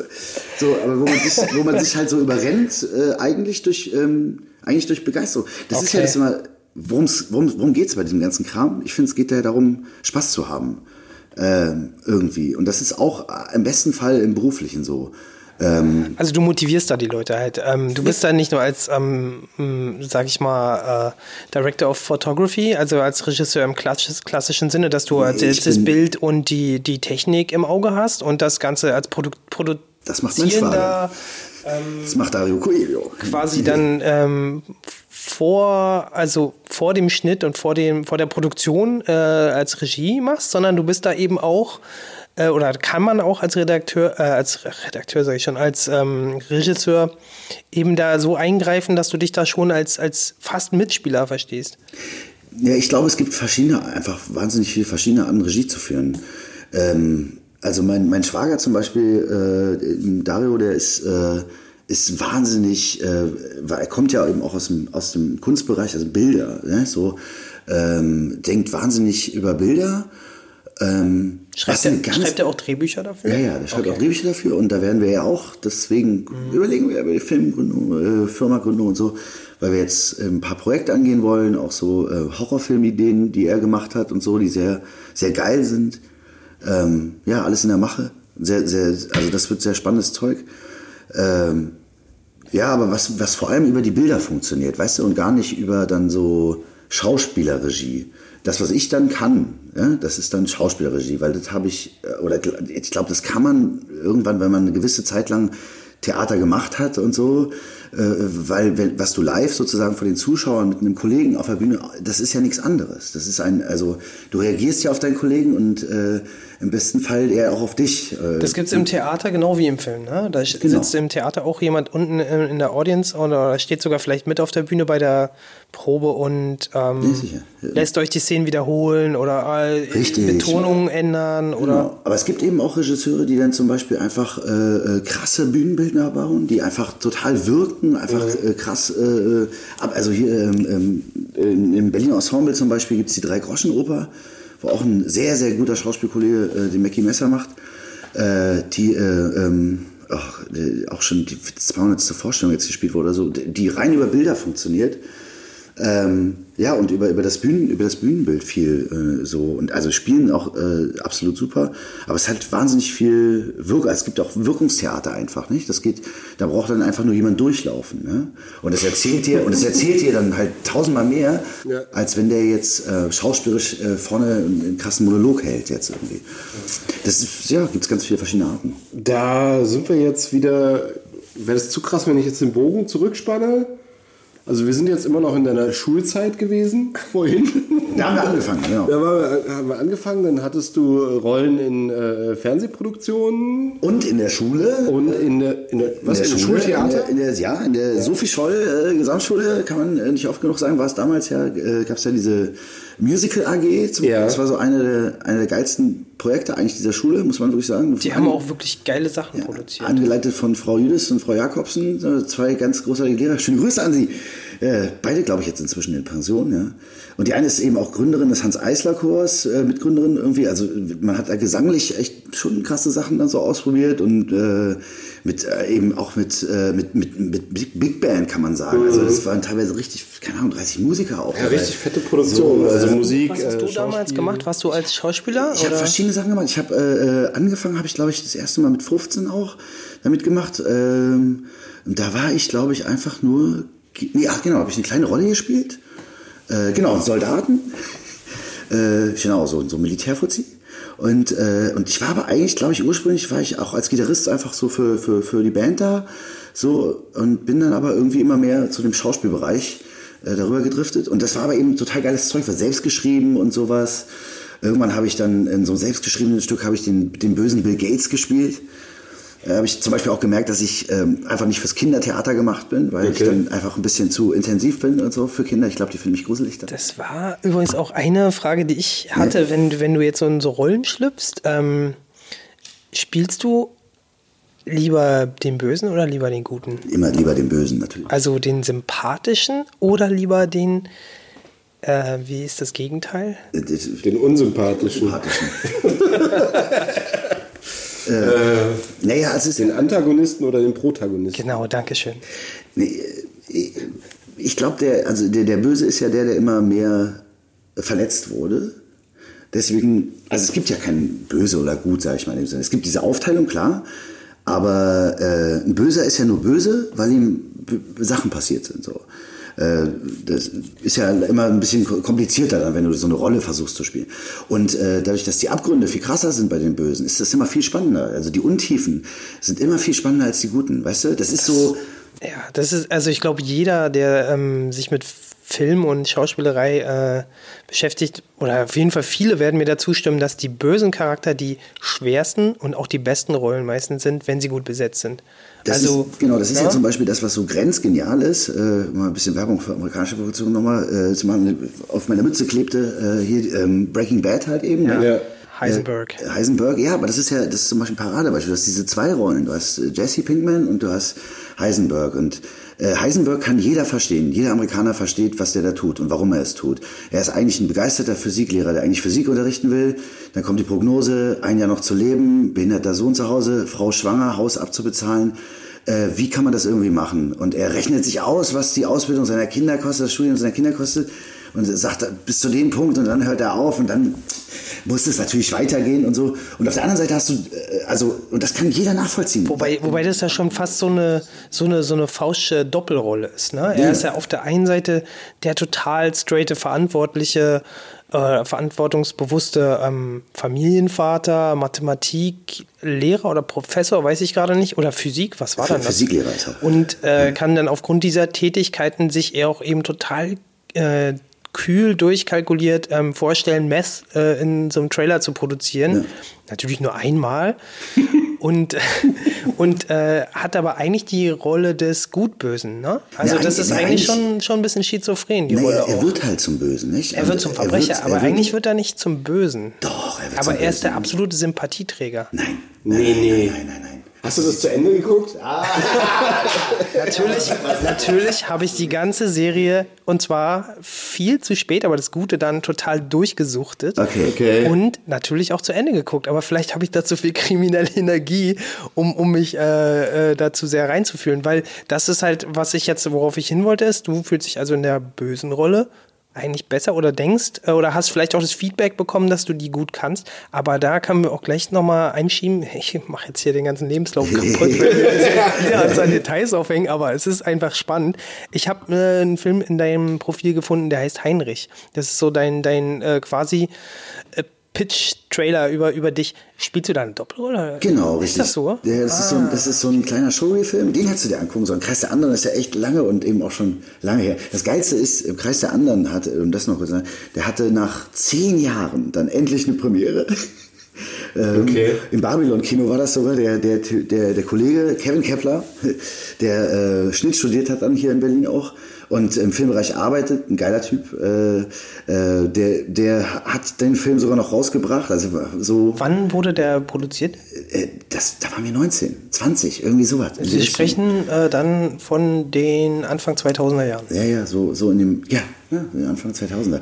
Und der hat eben einfach, das war ein, ja, ein, ein, ein Schulprojekt, nicht? Man ist halt noch zur Schule gegangen. Hat das Aber ich muss sagen, dafür ist es doch eigentlich ganz schön gut gemacht. Und dann kam der aber zehn Jahre später erst irgendwie im Kino oder. Er, der hat es erst geschafft, also es musste nachsynchronisiert, es musste alles möglich gemacht. Wir haben mit verschiedenen Kameras gedreht, das ist auch ein, unter anderem ein Grund, warum er dann Also die Post-Production hat dann einfach Jahre gedauert. Es hat Jahre gedauert in der Post-Production. Äh, genau, aber er musste auch rauskommen, weil diesen Film, das war wirklich, das war krass. Also wir hatten richtig äh, Kumpels von ihm, die bei uns dann die Produzenten waren, die ihre private Kohle, die sie von Oma gekriegt haben zu Weihnachten, äh, in dieses äh, Projekt gesteckt haben, weil sie daran geglaubt haben, dass, äh, äh, dass das äh, was Cooles wird. Und es musste deswegen auch was werden. Ich finde auch, dass der echt gut geworden ist und ich denke, dass der auch an politischer Brisanz überhaupt in nichts gealtert ist. Das ist ja noch viel abgefahrener geworden, Aber auch ja. das Gute dann wiederum, dass es so Arthouse-mäßig schwarz-weiß ist, weil der Worum könnte geht's? auch dieses Jahr spielen. Worum geht's nochmal ganz grob?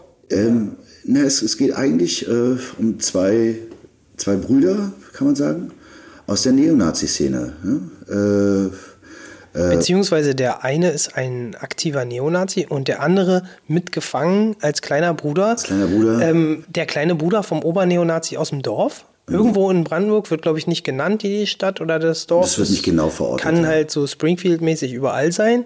Könnte wahrscheinlich auch in Thüringen, Sachsen oder in, in Richtig, ist- Aber schon ganz bewusst, glaube ich, im Berliner Umland. Äh, die sprechen auch Berlinerisch. Also wie man in Brandenburg halt meistens viel mehr Berlin hat als in Berlin.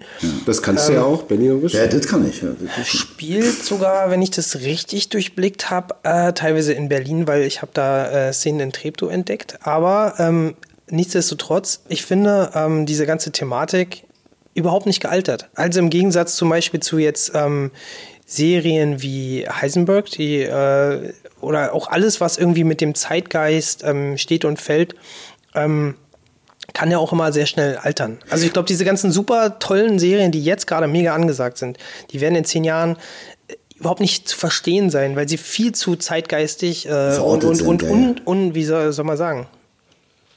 Äh, ununiversell. Nee, Oder, nee es ist, das ist Un, ja- äh, unaktuell dann Unaktuell. Also die altern viel schneller, würde ich sagen. Und das Thema ist leider ja ähm, dieses Jahr wieder präsent. Es wird nächstes Jahr, und wenn ihr den Podcast in zehn Jahren hört, wird Rechtsradikale in Ostdeutschland leider bestimmt auch immer noch ein Thema sein. Äh, also guckt euch den ruhig mal an, auch wenn man dafür ein bisschen Durchhaltevermögen. Also wer Arte Schwarz-Weiß-Filme durchgucken kann, der kann sich den angucken. Ach, ich liebe Citizen Kane, so, der ist schwarz-weiß und Gut, sehr das lang. ist jetzt kein das Citizen Kane. ganz anderes andere Nummer. Das ist Kane also, ist, ist in Hollywood. das ist nochmal eine Nee, ich meine, das meinte ich ja jetzt nicht. Also ist ist es dein erster Film gewesen? Ähm, das war, nee, nee, für mich war es ja schon der dritte Film, aber für viele Leute, die da mitgemacht haben, war es der erste Film, für viele äh, Leute.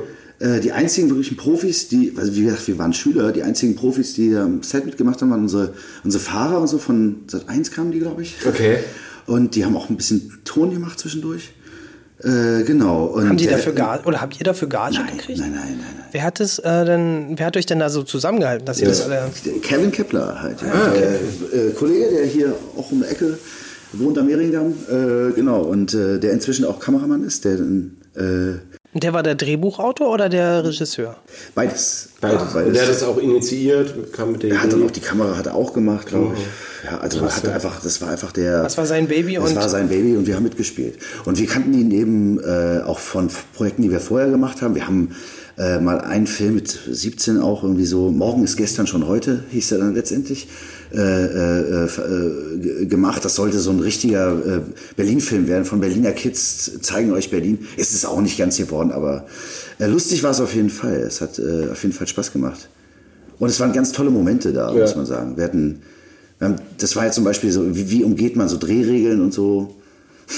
Deswegen ist er vielleicht auch doch ziemlich gut, weil ich finde nämlich auch, dass der nicht äh, dem mm, Schema F äh, folgt, sondern wie es ganz oft bei guten Erstlingswerken ist, dass ähm, Prost, dass die, dass die äh, halt eben diese Regeln vielleicht auch äh, aus Naivität, aber vielleicht auch ganz gewollt, weil man noch wirklich machen kann und kein äh, Sender oder Geldgeber einem irgendwas diktiert, wie es zu sein hat, äh, eben mit diesen Regeln bricht und dadurch halt auch was Uniques irgendwie ähm, schafft. Also ich zum Beispiel habe ähm, in der Zeit in den 90ern, Anfang 2000ern damals immer noch einer meiner Lieblingsfilme, La Haine, äh, gesehen. Ja. Haben wir, glaube ich, auch alle gesehen, die irgendwie im so äh, Berliner Milieu, da hat es gut gepasst, weil das Pariser Vorstadt, Berliner Vorstadt war fast dasselbe Hip-Hop-Milieu. Vincent Cassel als erster großer Film, ne? Genau, Vince Cassel äh, war damals aber, und das kann man vielleicht dann als Parallele ziehen zu deinem ähm, ZDF-Auftritt, auch als der gesamte Cast waren äh, alles Laien.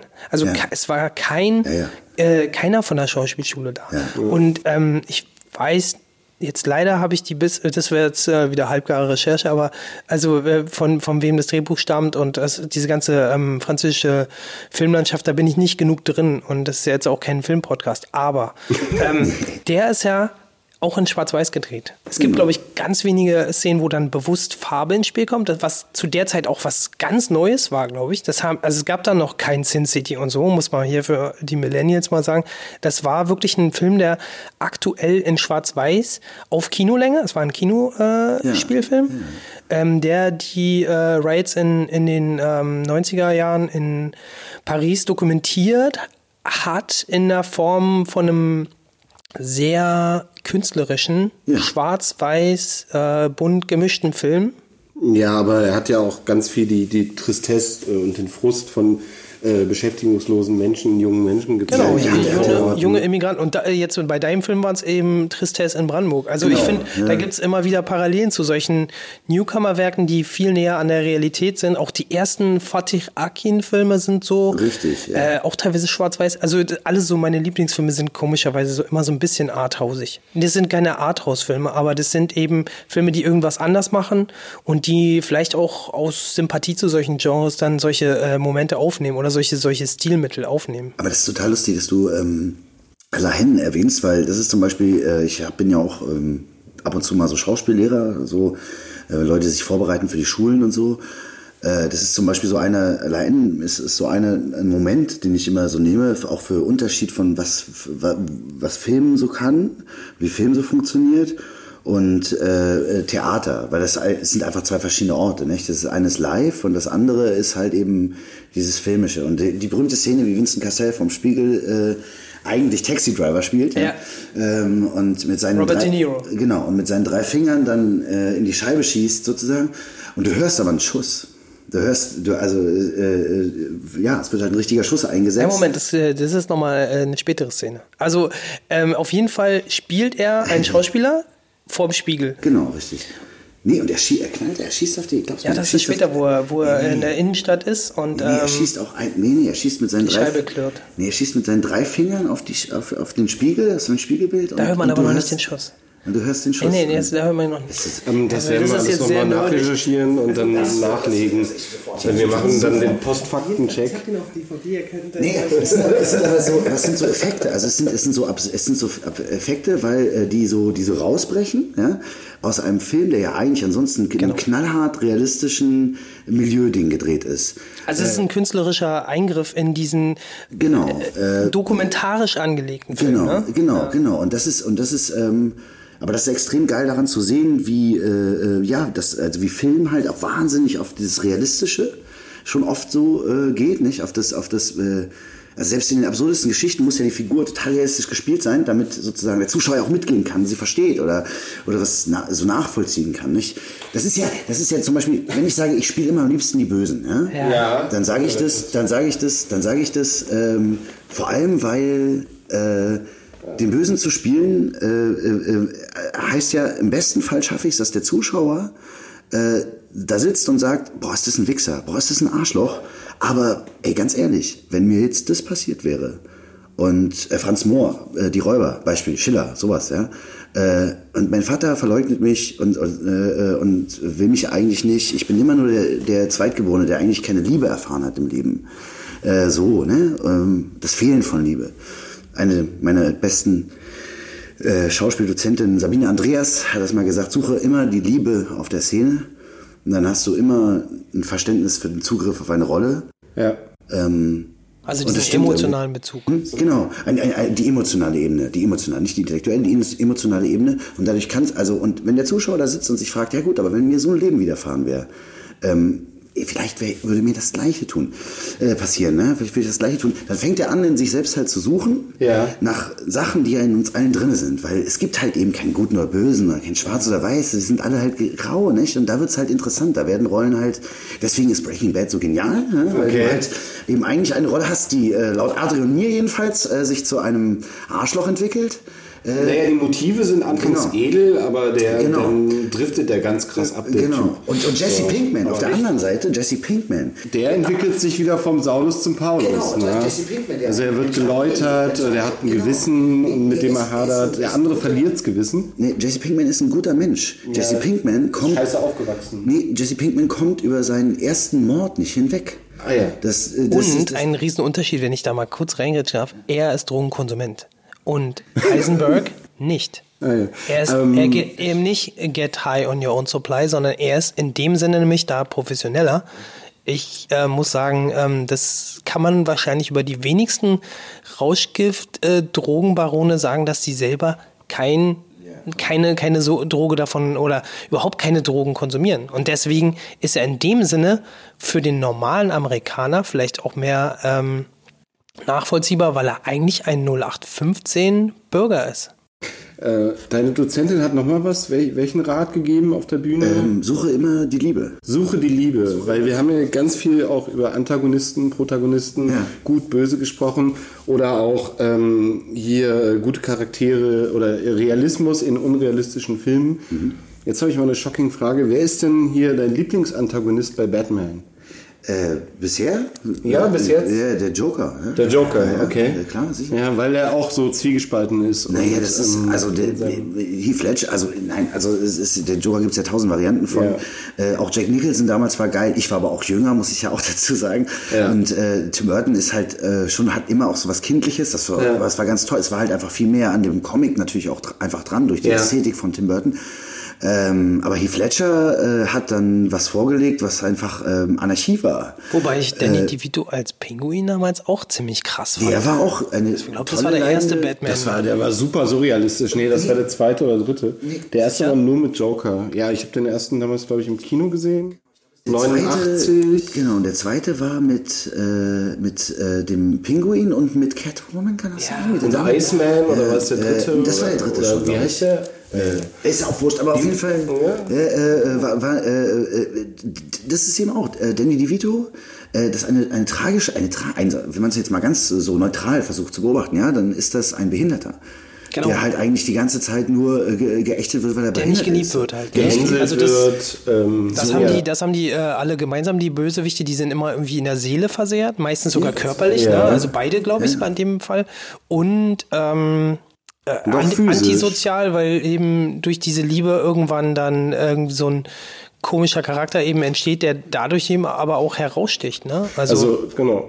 Ja. Der 89er Joker, der fällt ja auch irgendwie in einen Bottich mit Säure, Ja. so wo dann sein, sein schlechter Charakter irgendwie oder seine, äh, seine, seine Zerbrochenheit nochmal symbolisiert wird. Dadurch werden die auch immer alle zu den sogenannten Superhelden dann. oder also die, die guten wie die Bösen, genau. ne? die werden ja eigentlich alle in der klassischen Form, was in dem Film meistens total runterfällt, entweder verstrahlt oder von irgendwelchen Spinnen gebissen.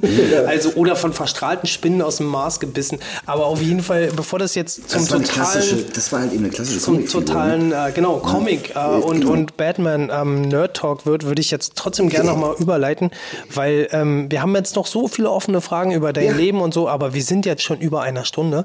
Ja. Und jetzt würde ich fast sagen, haben wir nochmal ähm, einen kleinen äh, Skit, weil wir haben ein ähm, Spiel immer in unserer Sendung. Hast du vielleicht schon gehört? Ähm, ähm, ja, ich glaube, ich habe es gehört, aber ich Das weltberühmte Quiz. Yes. Ähm, aber äh, ja, ich fasse noch mal ganz kurz zusammen. Also du war, wurdest als Grundschüler gecastet. Richtig. Äh, hast dann den Weg in Fernsehproduktionen geschafft. Dann hast du ähm, Kinofilme oder Underground-Filme gemacht. Dann bist du ans Theater gekommen über die Musical AG und dann hast du das Ganze irgendwie studiert. Richtig. Deine Begeisterung gefunden und jetzt bist gefunden und jetzt bist du Schauspieler. Richtig, jetzt bin Ja, ich. okay. Also jetzt ist gut, ich mache das ja schon seit zehn, zehnte Jahr jetzt. Ja, ja. Darf, ich, darf ich kurz fragen, warum Salzburg? Ähm, das Also Studium in Salzburg an der, Ähm, am, am, Am Mozart, äh, Mozarteum. Mozarteum ist vor allem für ihre Musiker bekannt, ähm, aber ähm, war ganz toll, Österreich zu, zu studieren, muss ich sagen. Äh, jedenfalls von den Voraussetzungen, also die geben Geld für Bildung aus, das ist auch ein kleines Land, aber die hatten echt geile Studienvoraussetzungen, muss, muss man echt sagen. Ähm, na, es ist, ist ja so eine Sache, wenn du, ich habe, ich glaube insgesamt, ich habe schon recht lange vorgesprochen. Ähm, und das war aber so ein Vorsprechen, die haben mich von Anfang an gewollt und alles, alles, was ich so gemacht habe und so. Und ich habe mich direkt so wohl gefühlt, dass ich gesagt habe, so, nee, das mache ich jetzt hier. Ich äh, studiere hier. Und so bin ich nach Salzburg gekommen. Äh, es war erstmal krass als Berliner, äh, war es ein krasser Kulturschock, so auf jeden Fall. Äh, aber ähm, trotzdem war es geil, geiles Studium und so. Und ähm, ja, hat Spaß gemacht. Gibt's, gibt's, ähm, ist es schwierig, als Schauspieler überhaupt eine Schauspielschule zu finden? Ähm, nee, du musst halt vorsprechen, nicht? Also, es, äh, was heißt, es ist, es ist schwierig. Ja, ne, äh, es, es sind relativ äh, viele Leute, die das machen wollen. Es sind vor allem viel mehr Frauen als Männer, witzigerweise. Ähm, äh, und äh, du musst halt vorsprechen. Dann gibt's meistens zwei, drei Runden oder so, bis du dann ausgewählt wird, wirst und so. Und es ist sehr unterschiedlich, wie das ist bei Schauspielschulen. Es gibt äh, recht, recht viele in Deutschland und Österreich, Schweiz. Also äh, es sind schon einige. Aber Also inzwischen muss man sagen. Aber zu deiner Zeit war das, glaube ich, noch nicht so, oder? ja, ja, es waren halt noch weniger, es sind aber vor allem Also äh, sind es mehr private geworden inzwischen. Vor allem in Berlin nicht, muss ich Ja, mal dazu sagen. ja. Also wir sind jetzt inzwischen die Medienhauptstadt. Aber ich kann mich erinnern, und das muss man auch immer wieder mal sagen, dass in der Zeit, wo wir, also du hast ja nur wirklich schon in der Grundschulzeit, also in Berlin geht ja die Grundschule ähm, bis zur sechsten Klasse und dann erst ab siebter die Oberschule los. Also in diesem sage ich mal, Umbruch, wo man auch ja, langsam zu einem Jugendlichen, vom Kind zum Jugendlichen wird schon angefangen äh, Schaus zu Schauspielern und ähm, diese ganzen kreativen Fähigkeiten, die du hast, eben zu entwickeln. Und ähm, ab wann äh, warst du so weit, ähm, dass du wusstest, dass du das mal studieren willst? Ähm, na, ich, äh, das ist halt eben in dieser Zeit, in der Schulzeit eben noch passiert. Also, äh, also weil dieses Spielen, das ist ja, das im Nachhinein kann man das ja alles viel geiler bewerten, nicht? Also zum Beispiel, ich habe, was Auftritte angeht, würde ich sagen, am kontinuierlichsten, gerade in den Schuljahren, so, so Auftritte mit der Band gehabt. Aber als Frontmann von einer Band, kannst du halt eben auch nicht einfach nur deine Sachen singen. Das war am Anfang so. Ich hatte am Anfang auch immer, weil wir auch immer mit, wir haben immer schon so Stoner-Zeug gemacht und dann so zwischen den Ska-Bands und die Punks alle so, ah, was ist denn das denn? Es war halt auch immer, es waren schon auch harte Auftritte dabei oder auf so einem Straßenfest, so mit so einer Bierbank so davor. Also, was, was spielt ihr da für eine Musikrichtung? äh, Wenn du sagst Stoner Rock. Stoner, Stoner- Stoner Rock, so, das ist Also so- Wüstenrock, wie man so sagt. Das ist schon Rock. So. Wie bitte? Wüstenrock wird das auch genannt. Das ist sowas wie Also, Queens of the auf Stone Age oder Kyles. Harte und ursprüngliche Art von Rock würde ich Ja. jetzt mal einfach so als Laie, also Ja. weil ich Langsam Rock, und basslastig. Rock ist, ich liebe zwar Rock, aber ich bin da überhaupt kein Experte und ich glaube, dass es ähm, schon auch bis an die harte Grenze geht, ne? Ähm, ja, ja. Also ja, klar. ich weiß nicht genau, wo der Übergang zum Metal dann ist, aber es das ist eben schwimmend. genau, das geht schon an die Grenze ran, ne? Also da wird schon mal, da wird schon mal rumgeschrien. Da wird auf jeden Fall viel rumgeschrien, das mache ich ja eh gerne. Also, Man könnte auch sagen, dass das ein Subgenre von, von Metal ist. Also, Wie, wie grenzt sich das dann eigentlich von Punk ab, dass du, dass du den Takt triffst, oder? Der, äh, der Takt ist auch ein anderer. Also Punk ist, ist ja ganz oft, äh, ist ja oft sehr, sehr schnell und sehr viel schneller. Und Äh, oft mit diesen Ska-Rhythmen, ne? äh, und oft auch mit Ska-Rhythmen und sowas und auch viel chaotischer, anarchistischer noch, nicht? Also, äh, äh, das ist, äh, das ist im Metal und im Hardrock-Bereich und so doch alles krass sortiert und äh, wenn du dann bei den Musikern guckst und so, ist einfach äh, sehr gut organisiert und wie die ihre Sounds machen und so, wie die dafür sorgen, dass ihre Stimmen so klingen und so weiter und so fort. Äh, das ist schon alles, äh, das ist schon alles einfach noch, ja, noch was an Punk ist halt immer nur in erster Linie auf die Mütze. Es ist ja auch unterschiedlich. Ne? Auch Es im gibt ja physischen verschiedene- Sinne. Auch, es gibt, auch da gibt es ja verschiedene Arten. Punk gibt es ja auch tausend verschiedene Arten. Aber ähm, Ja, also du bist dann äh, auf jeden Fall durch diese ähm, Frontmann-Geschichte auch so quasi Selbstdarsteller geworden auf der Ja, Bühne und hast meine dann Jungs haben irgendwann gesagt, so, ey, du kannst nicht einfach nur da stehen und immer so, jetzt kommt der Song und runterspielen und äh, jetzt kommt die Nummer. So, ich, äh, äh, ich hatte auch äh, ganz am Anfang habe ich wirklich die Hälfte des Konzerts immer die Augen zugehabt und erst nach der Hälfte habe ich mich getraut, ey, ist irgendwer am Tanzen? Ah ja, okay, zwei, und dann wurde ich lockerer, so, äh, weil es halt einfach auch für mich überhaupt viel persönlicher war, als eine Rolle zu spielen, dann so Mucke zu machen, ja, so, äh, ähm, und äh, ähm, die Jungs haben gesagt, ja, mach doch mal irgendwann, äh, mach doch mal Wann was. war- wann war fängt man halt so an, so ein bisschen zu lernen. Äh, Wann das war? In der Schulzeit eben so. Ich habe gerade eine CD gefunden, da waren wir 17, haben in der Sophie Scholl in der Aula also wo man beim schon Rock so, so, rechts so ein gespielt. äh, älterer Teen ist, sag ich So mal, älterer ja, kurz vor den und so. Twins, wo es so richtig wild wird halt. Ja, ja, wo man halt anfangen, man darf fast alles legal. Und dann ist ja äh, oft dann eben, also bei vielen die Zeit gewesen, wo du dann auf einmal das Abi schon geschafft hattest, hat dann immer gar keiner mit gerechnet und dann, äh, was ist dann passiert? Ja, dann habe ich ähm, erstmal viel gejobbt und äh, vorgesprochen für Schauspielschulen und so. Und äh, ich bin so einer, ich bin immer weitergekommen. Also ich hatte eigentlich immer das Glück, dass ich nie, also mir hat nie jemand so erste Runde, ach, sie werden nie Schauspieler. Doch, es ist einmal passiert. Okay. Es ist einmal passiert im dritten Jahr dann, äh, im dritten Jahr vorsprechen, oder zweieinhalben Jahr vorsprechen.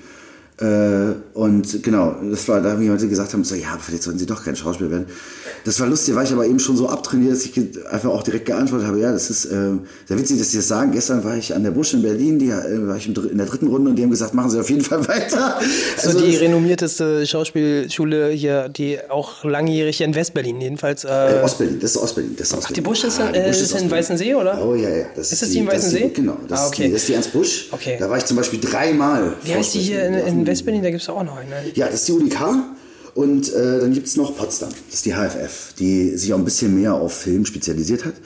Äh, genau, das sind die drei Schulen, die es äh, in Berlin eigentlich auch schon Ich zu glaube, meiner es gibt Zeit... noch eine weitere, aber das ist auch Nee, es, nicht gibt, so es gibt noch ganz viele, es gibt noch so, so halbstaatliche und private. Es gibt in Berlin, glaube ich, 15 Privatschulen oder so. Vereine und ja. Die, das Entscheidende ist, die, die staatlichen Schulen sind doch, also für alle, die mal vorsprechen wollen, äh, die staatlichen Schulen sind dann doch oft auch die besseren, nicht? Das ist schon...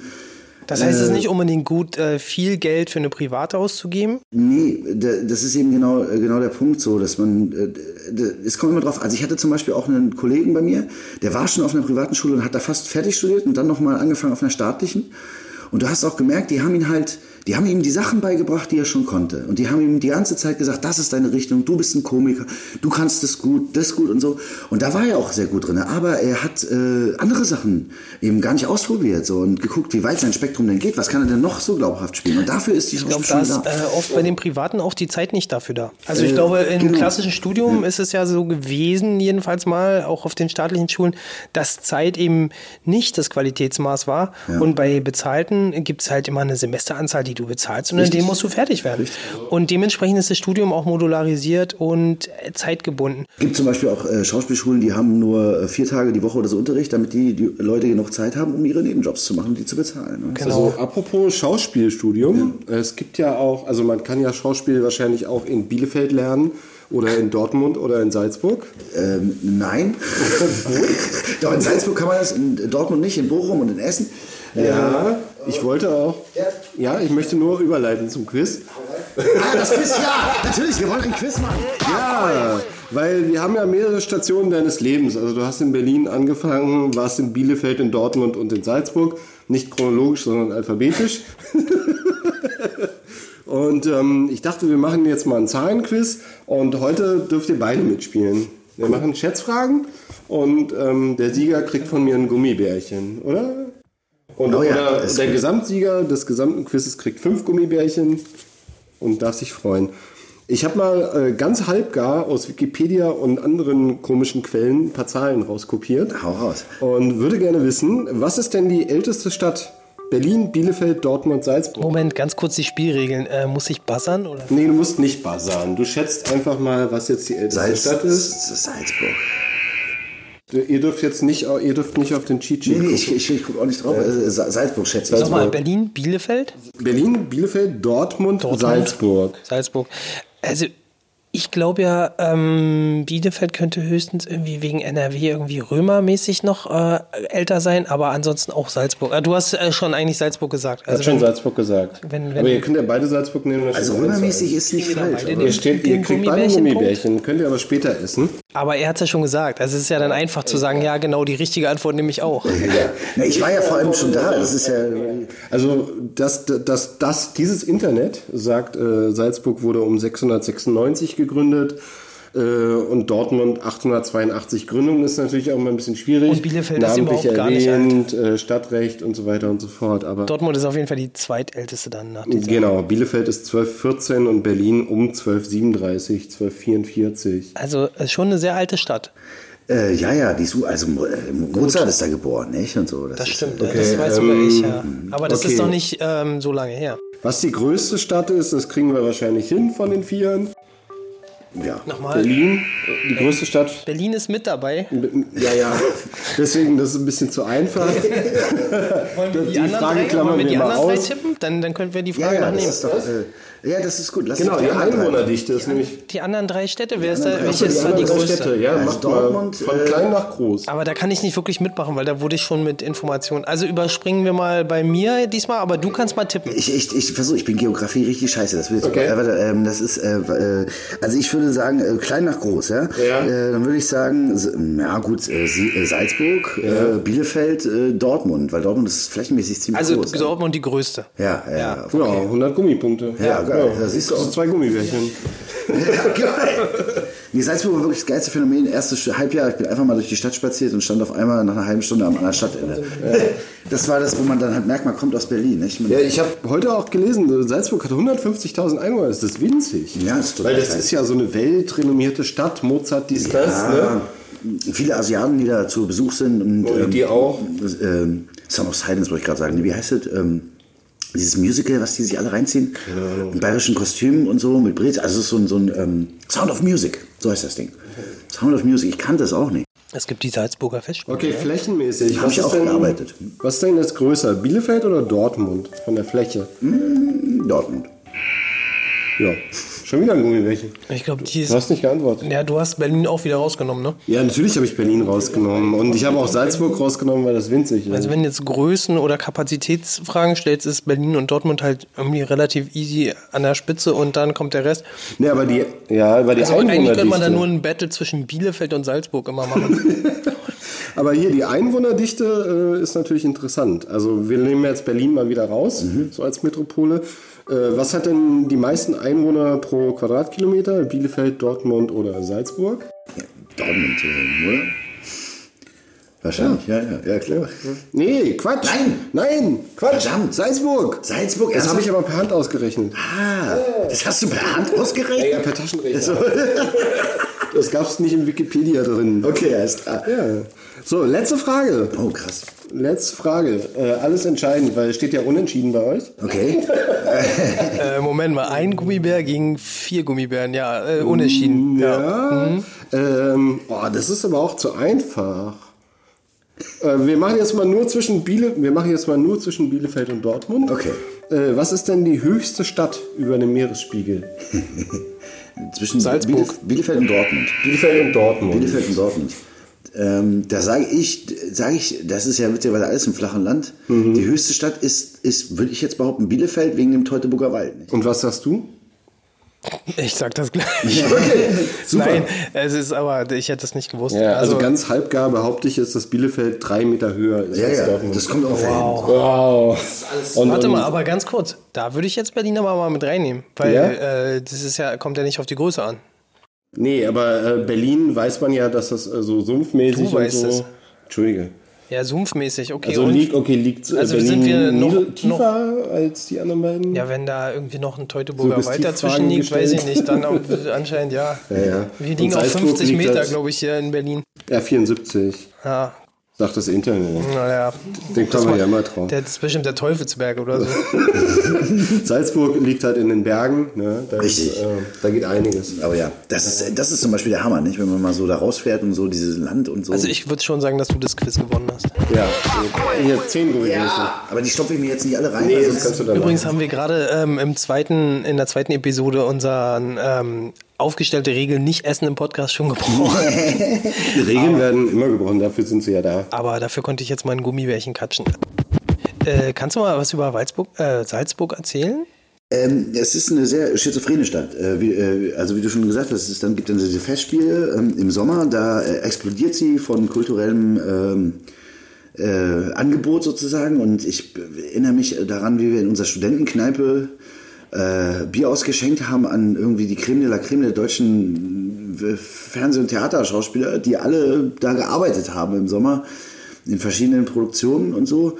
Da Das geht es aber hauptsächlich um Theater. da Ne? geht's um Theater, ja, ja, da geht's um Theater. Aber das ist schon eine echt große Veranstaltung so. Also ähnlich wie äh, Bayreuth oder so, das gehört, glaube ich, schon zu den. Von daher ist ähm, Salzburg für europäische Schauspieler oder deutschsprachige Schauspieler schon ähm, eine Ansage allein schon wegen dieser Festspiele. Ist das Ja, so? ja, auf jeden okay, Fall, Weil ich denke mal, in diesem Dunstkreis werden sich dann auch äh, akademische Größen da. Also du hast du äh, das eigentlich vorhin, habe ich das richtig verstanden, dass du auch ähm, Schauspielunterricht gibst? Ähm, ja, ja, ich, also ich, ich habe so ähm, ab und zu mal Leute, die äh, sich vorbereiten für die Schauspielschule. So. Also ich helfe öf öfter mal so jungen Leuten, dann, das, die einen so ansprechen, ob man äh, sowas machen kann, auf jeden Fall.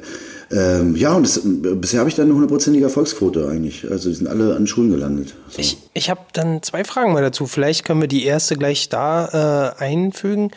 Ähm, Gibt es ein, äh, ich habe das so in Klammern so bei mir im Kopf notiert, Nachwuchs, aber halt wirklich nur in Klammern oder ein Talent, was bisher nicht äh, so auf dem Schirm ist, auf dem Fernseh- oder äh, Bühnenschirm äh, des Publikums, wo du denkst, ähm, das könnte sich mal wirklich, also der oder die hat so viel Potenzial, dass es ähm, vielleicht jetzt demnächst von denen was zu hören gibt?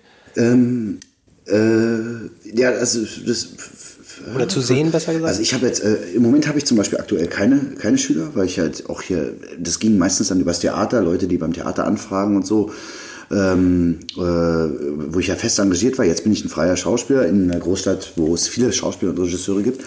Ähm, ich habe jetzt bald wieder eine Schülerin, ähm, mal sehen, wie die ist. Aber vielleicht von deinen Schülern, die, also das scheint ja ein langer eine, Weg ich zu hab, sein, die man ähm, als Schauspieler gehen ja, muss. Ich habe ich hab auf jeden Fall ein paar, paar, paar Leute, wo ich äh, denke, so, die haben echt Potenzial und können echt äh, krasse Nummern werden. Aber es ist halt immer so diese Kombi, nicht? Als Schauspieler, also war so richtig erfolgreich äh, so zu sein, das hat ja, äh, da gehört ja nicht nur Talent dazu, Nee, sondern also wir, wir haben Zeit, das ähm, bei unserem letzten Gast ja auch ähm, von ihm zusammengefasst. Äh, Fleiß. Äh, nee, eigentlich nicht. Nee. Äh, auf die Formel ähm, zur richtigen Zeit am richtigen Ort, also Ja, ganz ja. viel Glück. Also er hatte da den. Ähm, Das Einzige, was er gesagt hat, was, was du machst, ich habe es ja gehört, äh, war äh, eben äh, äh, freundlich sein äh, und äh, hart arbeiten. Nicht? Genau, Das ist- freundlich das sind die sein, viel üben und, Ja, und genau. dann eben der äh, Zufall, der einen zum richtigen Zeitpunkt an den richtigen Ort bringen kann. aber er hatte, er hatte das ja auf seine ähm, Lebensgeschichte eigentlich als Forrest Gump sogar. Also da Ja, sind wir ja. wieder beim Film übrigens. Ähm, Das ist bisschen so was ja. Das ist schon eine fast fantastische Anreihung von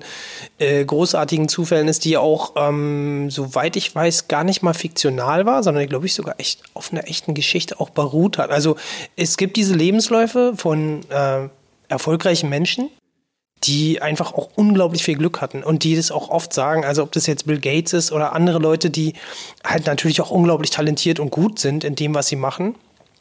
Aber eben auch zur richtigen Zeit am richtigen Ort. Und Zur deswegen richtigen Ort. ist es halt, manche werden halt schon in der Grundschule entdeckt. Ich kann mich auch erinnern, dass äh, diese Grundschulcastings waren eine ganz gängige Art, ganz früh vor dem Stimmbruch eben. Darum ging es meistens eben äh, äh, Kinder oder Jugendliche halt zu casten für Hörspiele und für, für Fernsehproduktionen. Ich weiß gar nicht, wie das eigentlich legal war, aber ich glaube, das wird sogar immer noch gemacht.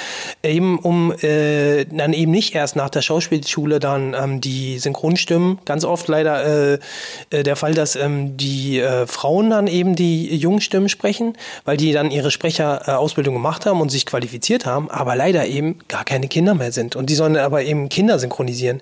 Und das äh, hörst du in ganz vielen äh, Hörspielen, Ja. ähm, also eigentlich von fast allen.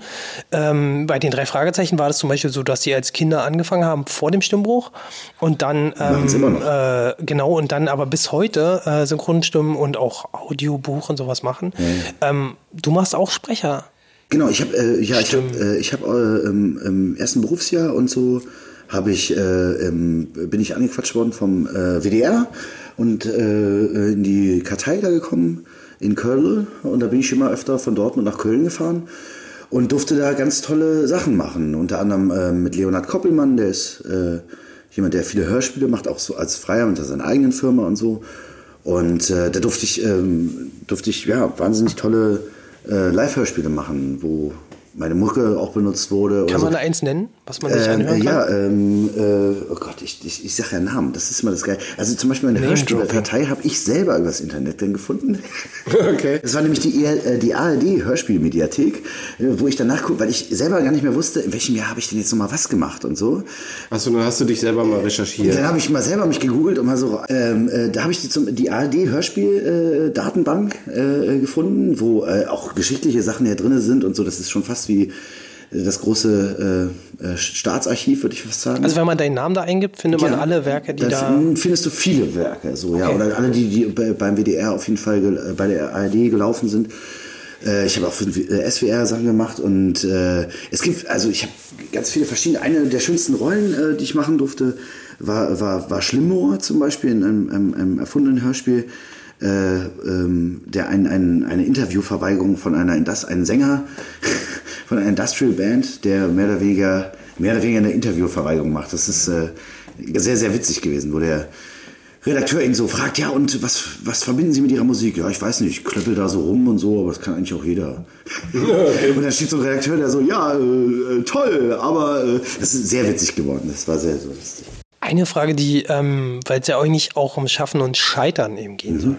Ähm, vielleicht äh, machst du das mal, Adri. Ähm, wie ist es denn eigentlich jetzt beruflich? Also du bist jetzt voll äh, beruflich Schauspieler.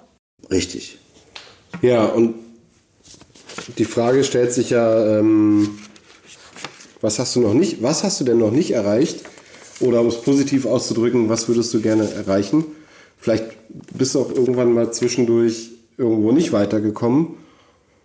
Ja, es ist, ähm, also ich habe ähm, hab ja acht Jahre im Festengagement gearbeitet. Vorher habe ich noch Festspiele gemacht und so. Ähm, und das ist eben so eine Sache. Im Festengagement bist du ja an eine Stadt gebunden, dann eben, du spielst für ein ganz bestimmtes Theater, für die bestimmten Regisseure, die da arbeiten und so. Aber hast du auch eine feste Gage, mit der du rechnen kannst? Hast jeden Monat dein festes Gehalt. Das ist ja auch alles geil erstmal. Also das ist ja gut, einigermaßen gut organisiert. Die Bezahlung könnte besser sein, ne? Aber da ist man ja auch dran. Zum Beispiel jetzt gerade gründen eben Kollegen von mir eine Gewerkschaft äh, für, für Schauspieler und so. Wie heißt die? Äh, ähm, das ist das Ensemble-Netzwerk, heißt, äh, heißt das Ganze. Äh, die hatten jetzt äh, vor ein paar Monaten auch großes Treffen äh, in der Das heißt, also es gibt eigentlich äh, die Aussage von dir, erstmal wird die ähm, Film- oder auch vielleicht die Theaterbranche nicht gut bezahlt. Ähm, doch die Filmbranche wird äh, eigentlich ziemlich gut bezahlt, die Theaterbranche eher nicht. Also jeder, der, der merkt, also äh, ihr habt mich vorhin gefragt, das habe ich auch gar nicht beantwortet, warum ich dann gesagt habe, so Ausbildung und Theater und so weiter und so fort. Ich habe halt eben ein bisschen Film gemacht und ich habe festgestellt, dass es auch oft halt einfach schnelle Arbeit sein muss, weil alles ist teuer, alles kostet viel Geld, es Beim muss alles Film. beim Film. Also es ist, aus, aus, es ist einfach jede Stunde kostet richtig viel Geld. Ähm, und es muss alles so Und es recht. ist keine Zeit. Es ist keine Zeit. Alles super getaktet. Genau, alles super getaktet und das heißt, du wiederholst halt ganz oft so eine Szene, die du so spielst, so vielleicht viermal. Ähm, und es kann halt richtig geil sein, aber es kann halt auch einfach irgendwann sein, dass der Regisseur sagt aus, aus Zeitdruck, ey, ja, wir machen jetzt weiter, das ist gut, wir werden das schon irgendwie nehmen können. Äh, das ist einfach diese Zeitdruckgeschichte. Und ähm, beim Theater ist halt eigentlich klar, dass du immer sechs Wochen Proben hast. Auf jeden Fall im Stadttheater, so dieses reguläre, du hast immer so sechs Wochen Zeit, dir Gedanken zu machen über, über, über das Projekt und dir äh, ähm, deine Rolle auszuarbeiten und, und, und, und, und zu, äh, dir zu überlegen, was du mit dem Stück erzählen willst und so. Und das zu finden und so weiter und so fort. Und das ist, ähm, das ist, ne, das war einer der Hauptgründe, so, nicht? Weil das auch so zu sagen, wenn man einfach sehr viel Zeit sich nehmen kann für seine Arbeit, für seine Kunst. Ne? Wenn du, wenn du ähm, Nachwuchskünstlern jetzt äh, was auf den Weg geben kannst oder könntest, ähm, falls sie zuhören, ähm, was wäre das? Ähm, Welche Fehler sollen die vielleicht nicht machen? Oder was? Also du hast jetzt schon gesagt, geht auf Ja, oder staatliche... welche Fehler äh, sollen sie machen? Äh, welche genau, das Geht auf staatliche, äh, Hochschulen? Also mein, mein, mein erster Soloabend, den ich am Theater gemacht habe, der ging über Scheitern. So, wenn du um die Brücke zu schlagen, äh, da, dazu, äh, das, das ist ja eben, es gibt so, es gibt, also geht nicht zu früh auf die Schauspielschule, das ist sowas, was ich oft gelernt habe, weil ich habe auch viele Kollegen, die echt so Abstürze hatten zwischendurch und so, weil es einfach zu viel wurde. Ähm, ich bin recht spät an die Schauspielschule gekommen, dadurch war ich aber auch als Charakter schon so da und habe vorher halt einfach Sachen gemacht, so wie Barkeeper zum Beispiel, Wo du auch Schauspieler bist. wo du auch Schauspieler bist. Und äh, aber du lernst halt einfach auch ähm, wichtig. Also ich habe wichtige Sachen gelernt. Ich habe zum Beispiel auch gemerkt, äh, dass nur hier jemand, also gelernt, dass nur dass jemand älter ist als du und äh, erstmal weiser erscheint, heißt es nicht, dass er weiser ist. so und, und dass er, äh, so, dass du deine eigenen Regeln da irgendwie aufstellen musst so und dich nicht immer nur orientieren musst an den Älteren. Klar, weil du als Barkeeper mit deinen täglichen Alkoholikern, die da in ihrem Kreislauf gefangen sind an deiner Theke, äh, ja auch was anderes vorgelebt kriegt, äh, kriegst so und äh, dann manchmal vielleicht auch zur Autorität werden musst, weil du denen halt dann auch sagen musst, so ey, du kriegst jetzt keinen mehr, so sonst kotzt du mir hier auf die Theke. so, so ganz simple Sachen, ne? So, Und, ähm, und vielleicht abschließend, was, was war... Souveränität lernst du. genau, was war, in deinem, Souveränität, was war in deinem Leben das, äh, das Moment oder der, ja, ne, vielleicht das Moment äh, oder dein Charakter, sag ich mal, oder deine Stärke, dass das bei dir äh, geklappt hat? Ähm, äh, ja, es ist äh, Diese Selbstsicherheit. Ich, äh, na, ich, ich wollte das halt immer schon. Nicht? Das ist ja, ich, ich habe halt mit zwölf mein erstes Ding gedreht. Mit zwölfeinhalb hatte ich meine erste Gitarre. Es war eigentlich klar, entweder Rockstar oder Schauspieler. Ja, das okay. habe ich eigentlich immer schon gewusst. Das ist, das ist ähm, auch ein großer Vorteil, den ich vielen Schulkollegen, muss ich sagen, echt gegenüber hatte, weil die meisten einfach echt überlegt haben, was fange ich mit meinem Leben an. Mhm. Mir war eigentlich immer klar, dass das das oder das wird irgendwie. Auf jeden Fall auf der Bühne. Ja, also auf jeden Fall habe ich da was auf der Bühne. So. Und da müssen wir dir jetzt äh, schon auch eine Minute oder sowas geben, vielleicht auch drei, äh, um jetzt nochmal für eigene Projekte, vielleicht an denen du gerade arbeitest oder die du äh, künftig raushauen willst, äh, nochmal Werbung zu machen. Wo, wo kann man die finden? Wie heißen die? Also äh, klar, bei den üblichen Banken wie YouTube etc. werdet ihr die Videos dann sehen. Also das eine äh, Bandprojekt äh, Ursula wahrscheinlich. Haltet einfach Ausschau. Sebastian Graf werdet ihr in der Kombination garantiert finden. Ähm, ähm, wird, äh, Name wird steht noch nicht fest. Name steht noch nicht fest, wird demnächst rauskommen. Der, äh, das wird demnächst rauskommen. Dann machen wir jetzt eben Aufnahmen, sind wir jetzt im Studio. Ähm, die sind dann hoffentlich schon, ja, mal sehen, gucken, Februar, März oder so. 2020? Genau. Wie ist es mit dem Popvernichter-Projekt? Das läuft weiter. Äh, das, äh, äh, der Sound verändert sich. Wir sind, sind dran. Wir hatten äh, da jetzt auch wieder ein paar geile Jams. Und äh, es wird alles ein bisschen fade humorig äh, inzwischen. Und da kann man die äh, Videos angucken, aber es gibt auch Alben zu kaufen. Popvernichter kann man das Album kaufen. Unser erstes äh, Erstlingswerk ist eben draußen. Äh, äh, das, äh, das ist auf allen Plattformen eigentlich kaufbar. Ähm, und es gibt zwei Videos dazu, die ihr euch bei YouTube reinziehen könnt. Wenn du jetzt noch den Namen verrätst. Popvernichter ist eben. Ihr müsst einfach nach Popvernichter, aber zusammengeschrieben. Popvernichter zusammengeschrieben. Und das Album heißt? Das Album Heißt Popvernichter. heißt Popvernichter. Wie das bei einem Erstlingswerk so sein muss. Okay. Nee, das muss das Erstlingswerk, das, das, ist, das ist doch klar irgendwie. Ja, Äh, wir haben jetzt noch ein paar Sachen gar nicht gemacht, aber wir sind jetzt schon bei einer Stunde 30. Ich äh, denke, das war ziemlich tief und inhaltlich hat es auch viel abgedeckt. Wir können jetzt auch noch zwei Stunden Wir weiterreden. können, ja, genau, wir Können wir jetzt hier noch ganze Abende miteinander quatschen. Äh, vielleicht holen wir das auch nochmal nach, wo wir dann einfach ganz andere Themenbereiche äh, abdecken. Oder wir machen das mal bei dem Bier. Äh, Genau, oder wir machen das mal bei, dem, bei einer Kräuterlimonade. Ähm, uns weiter unterhalten. Auf jeden Fall cool, dass geklappt.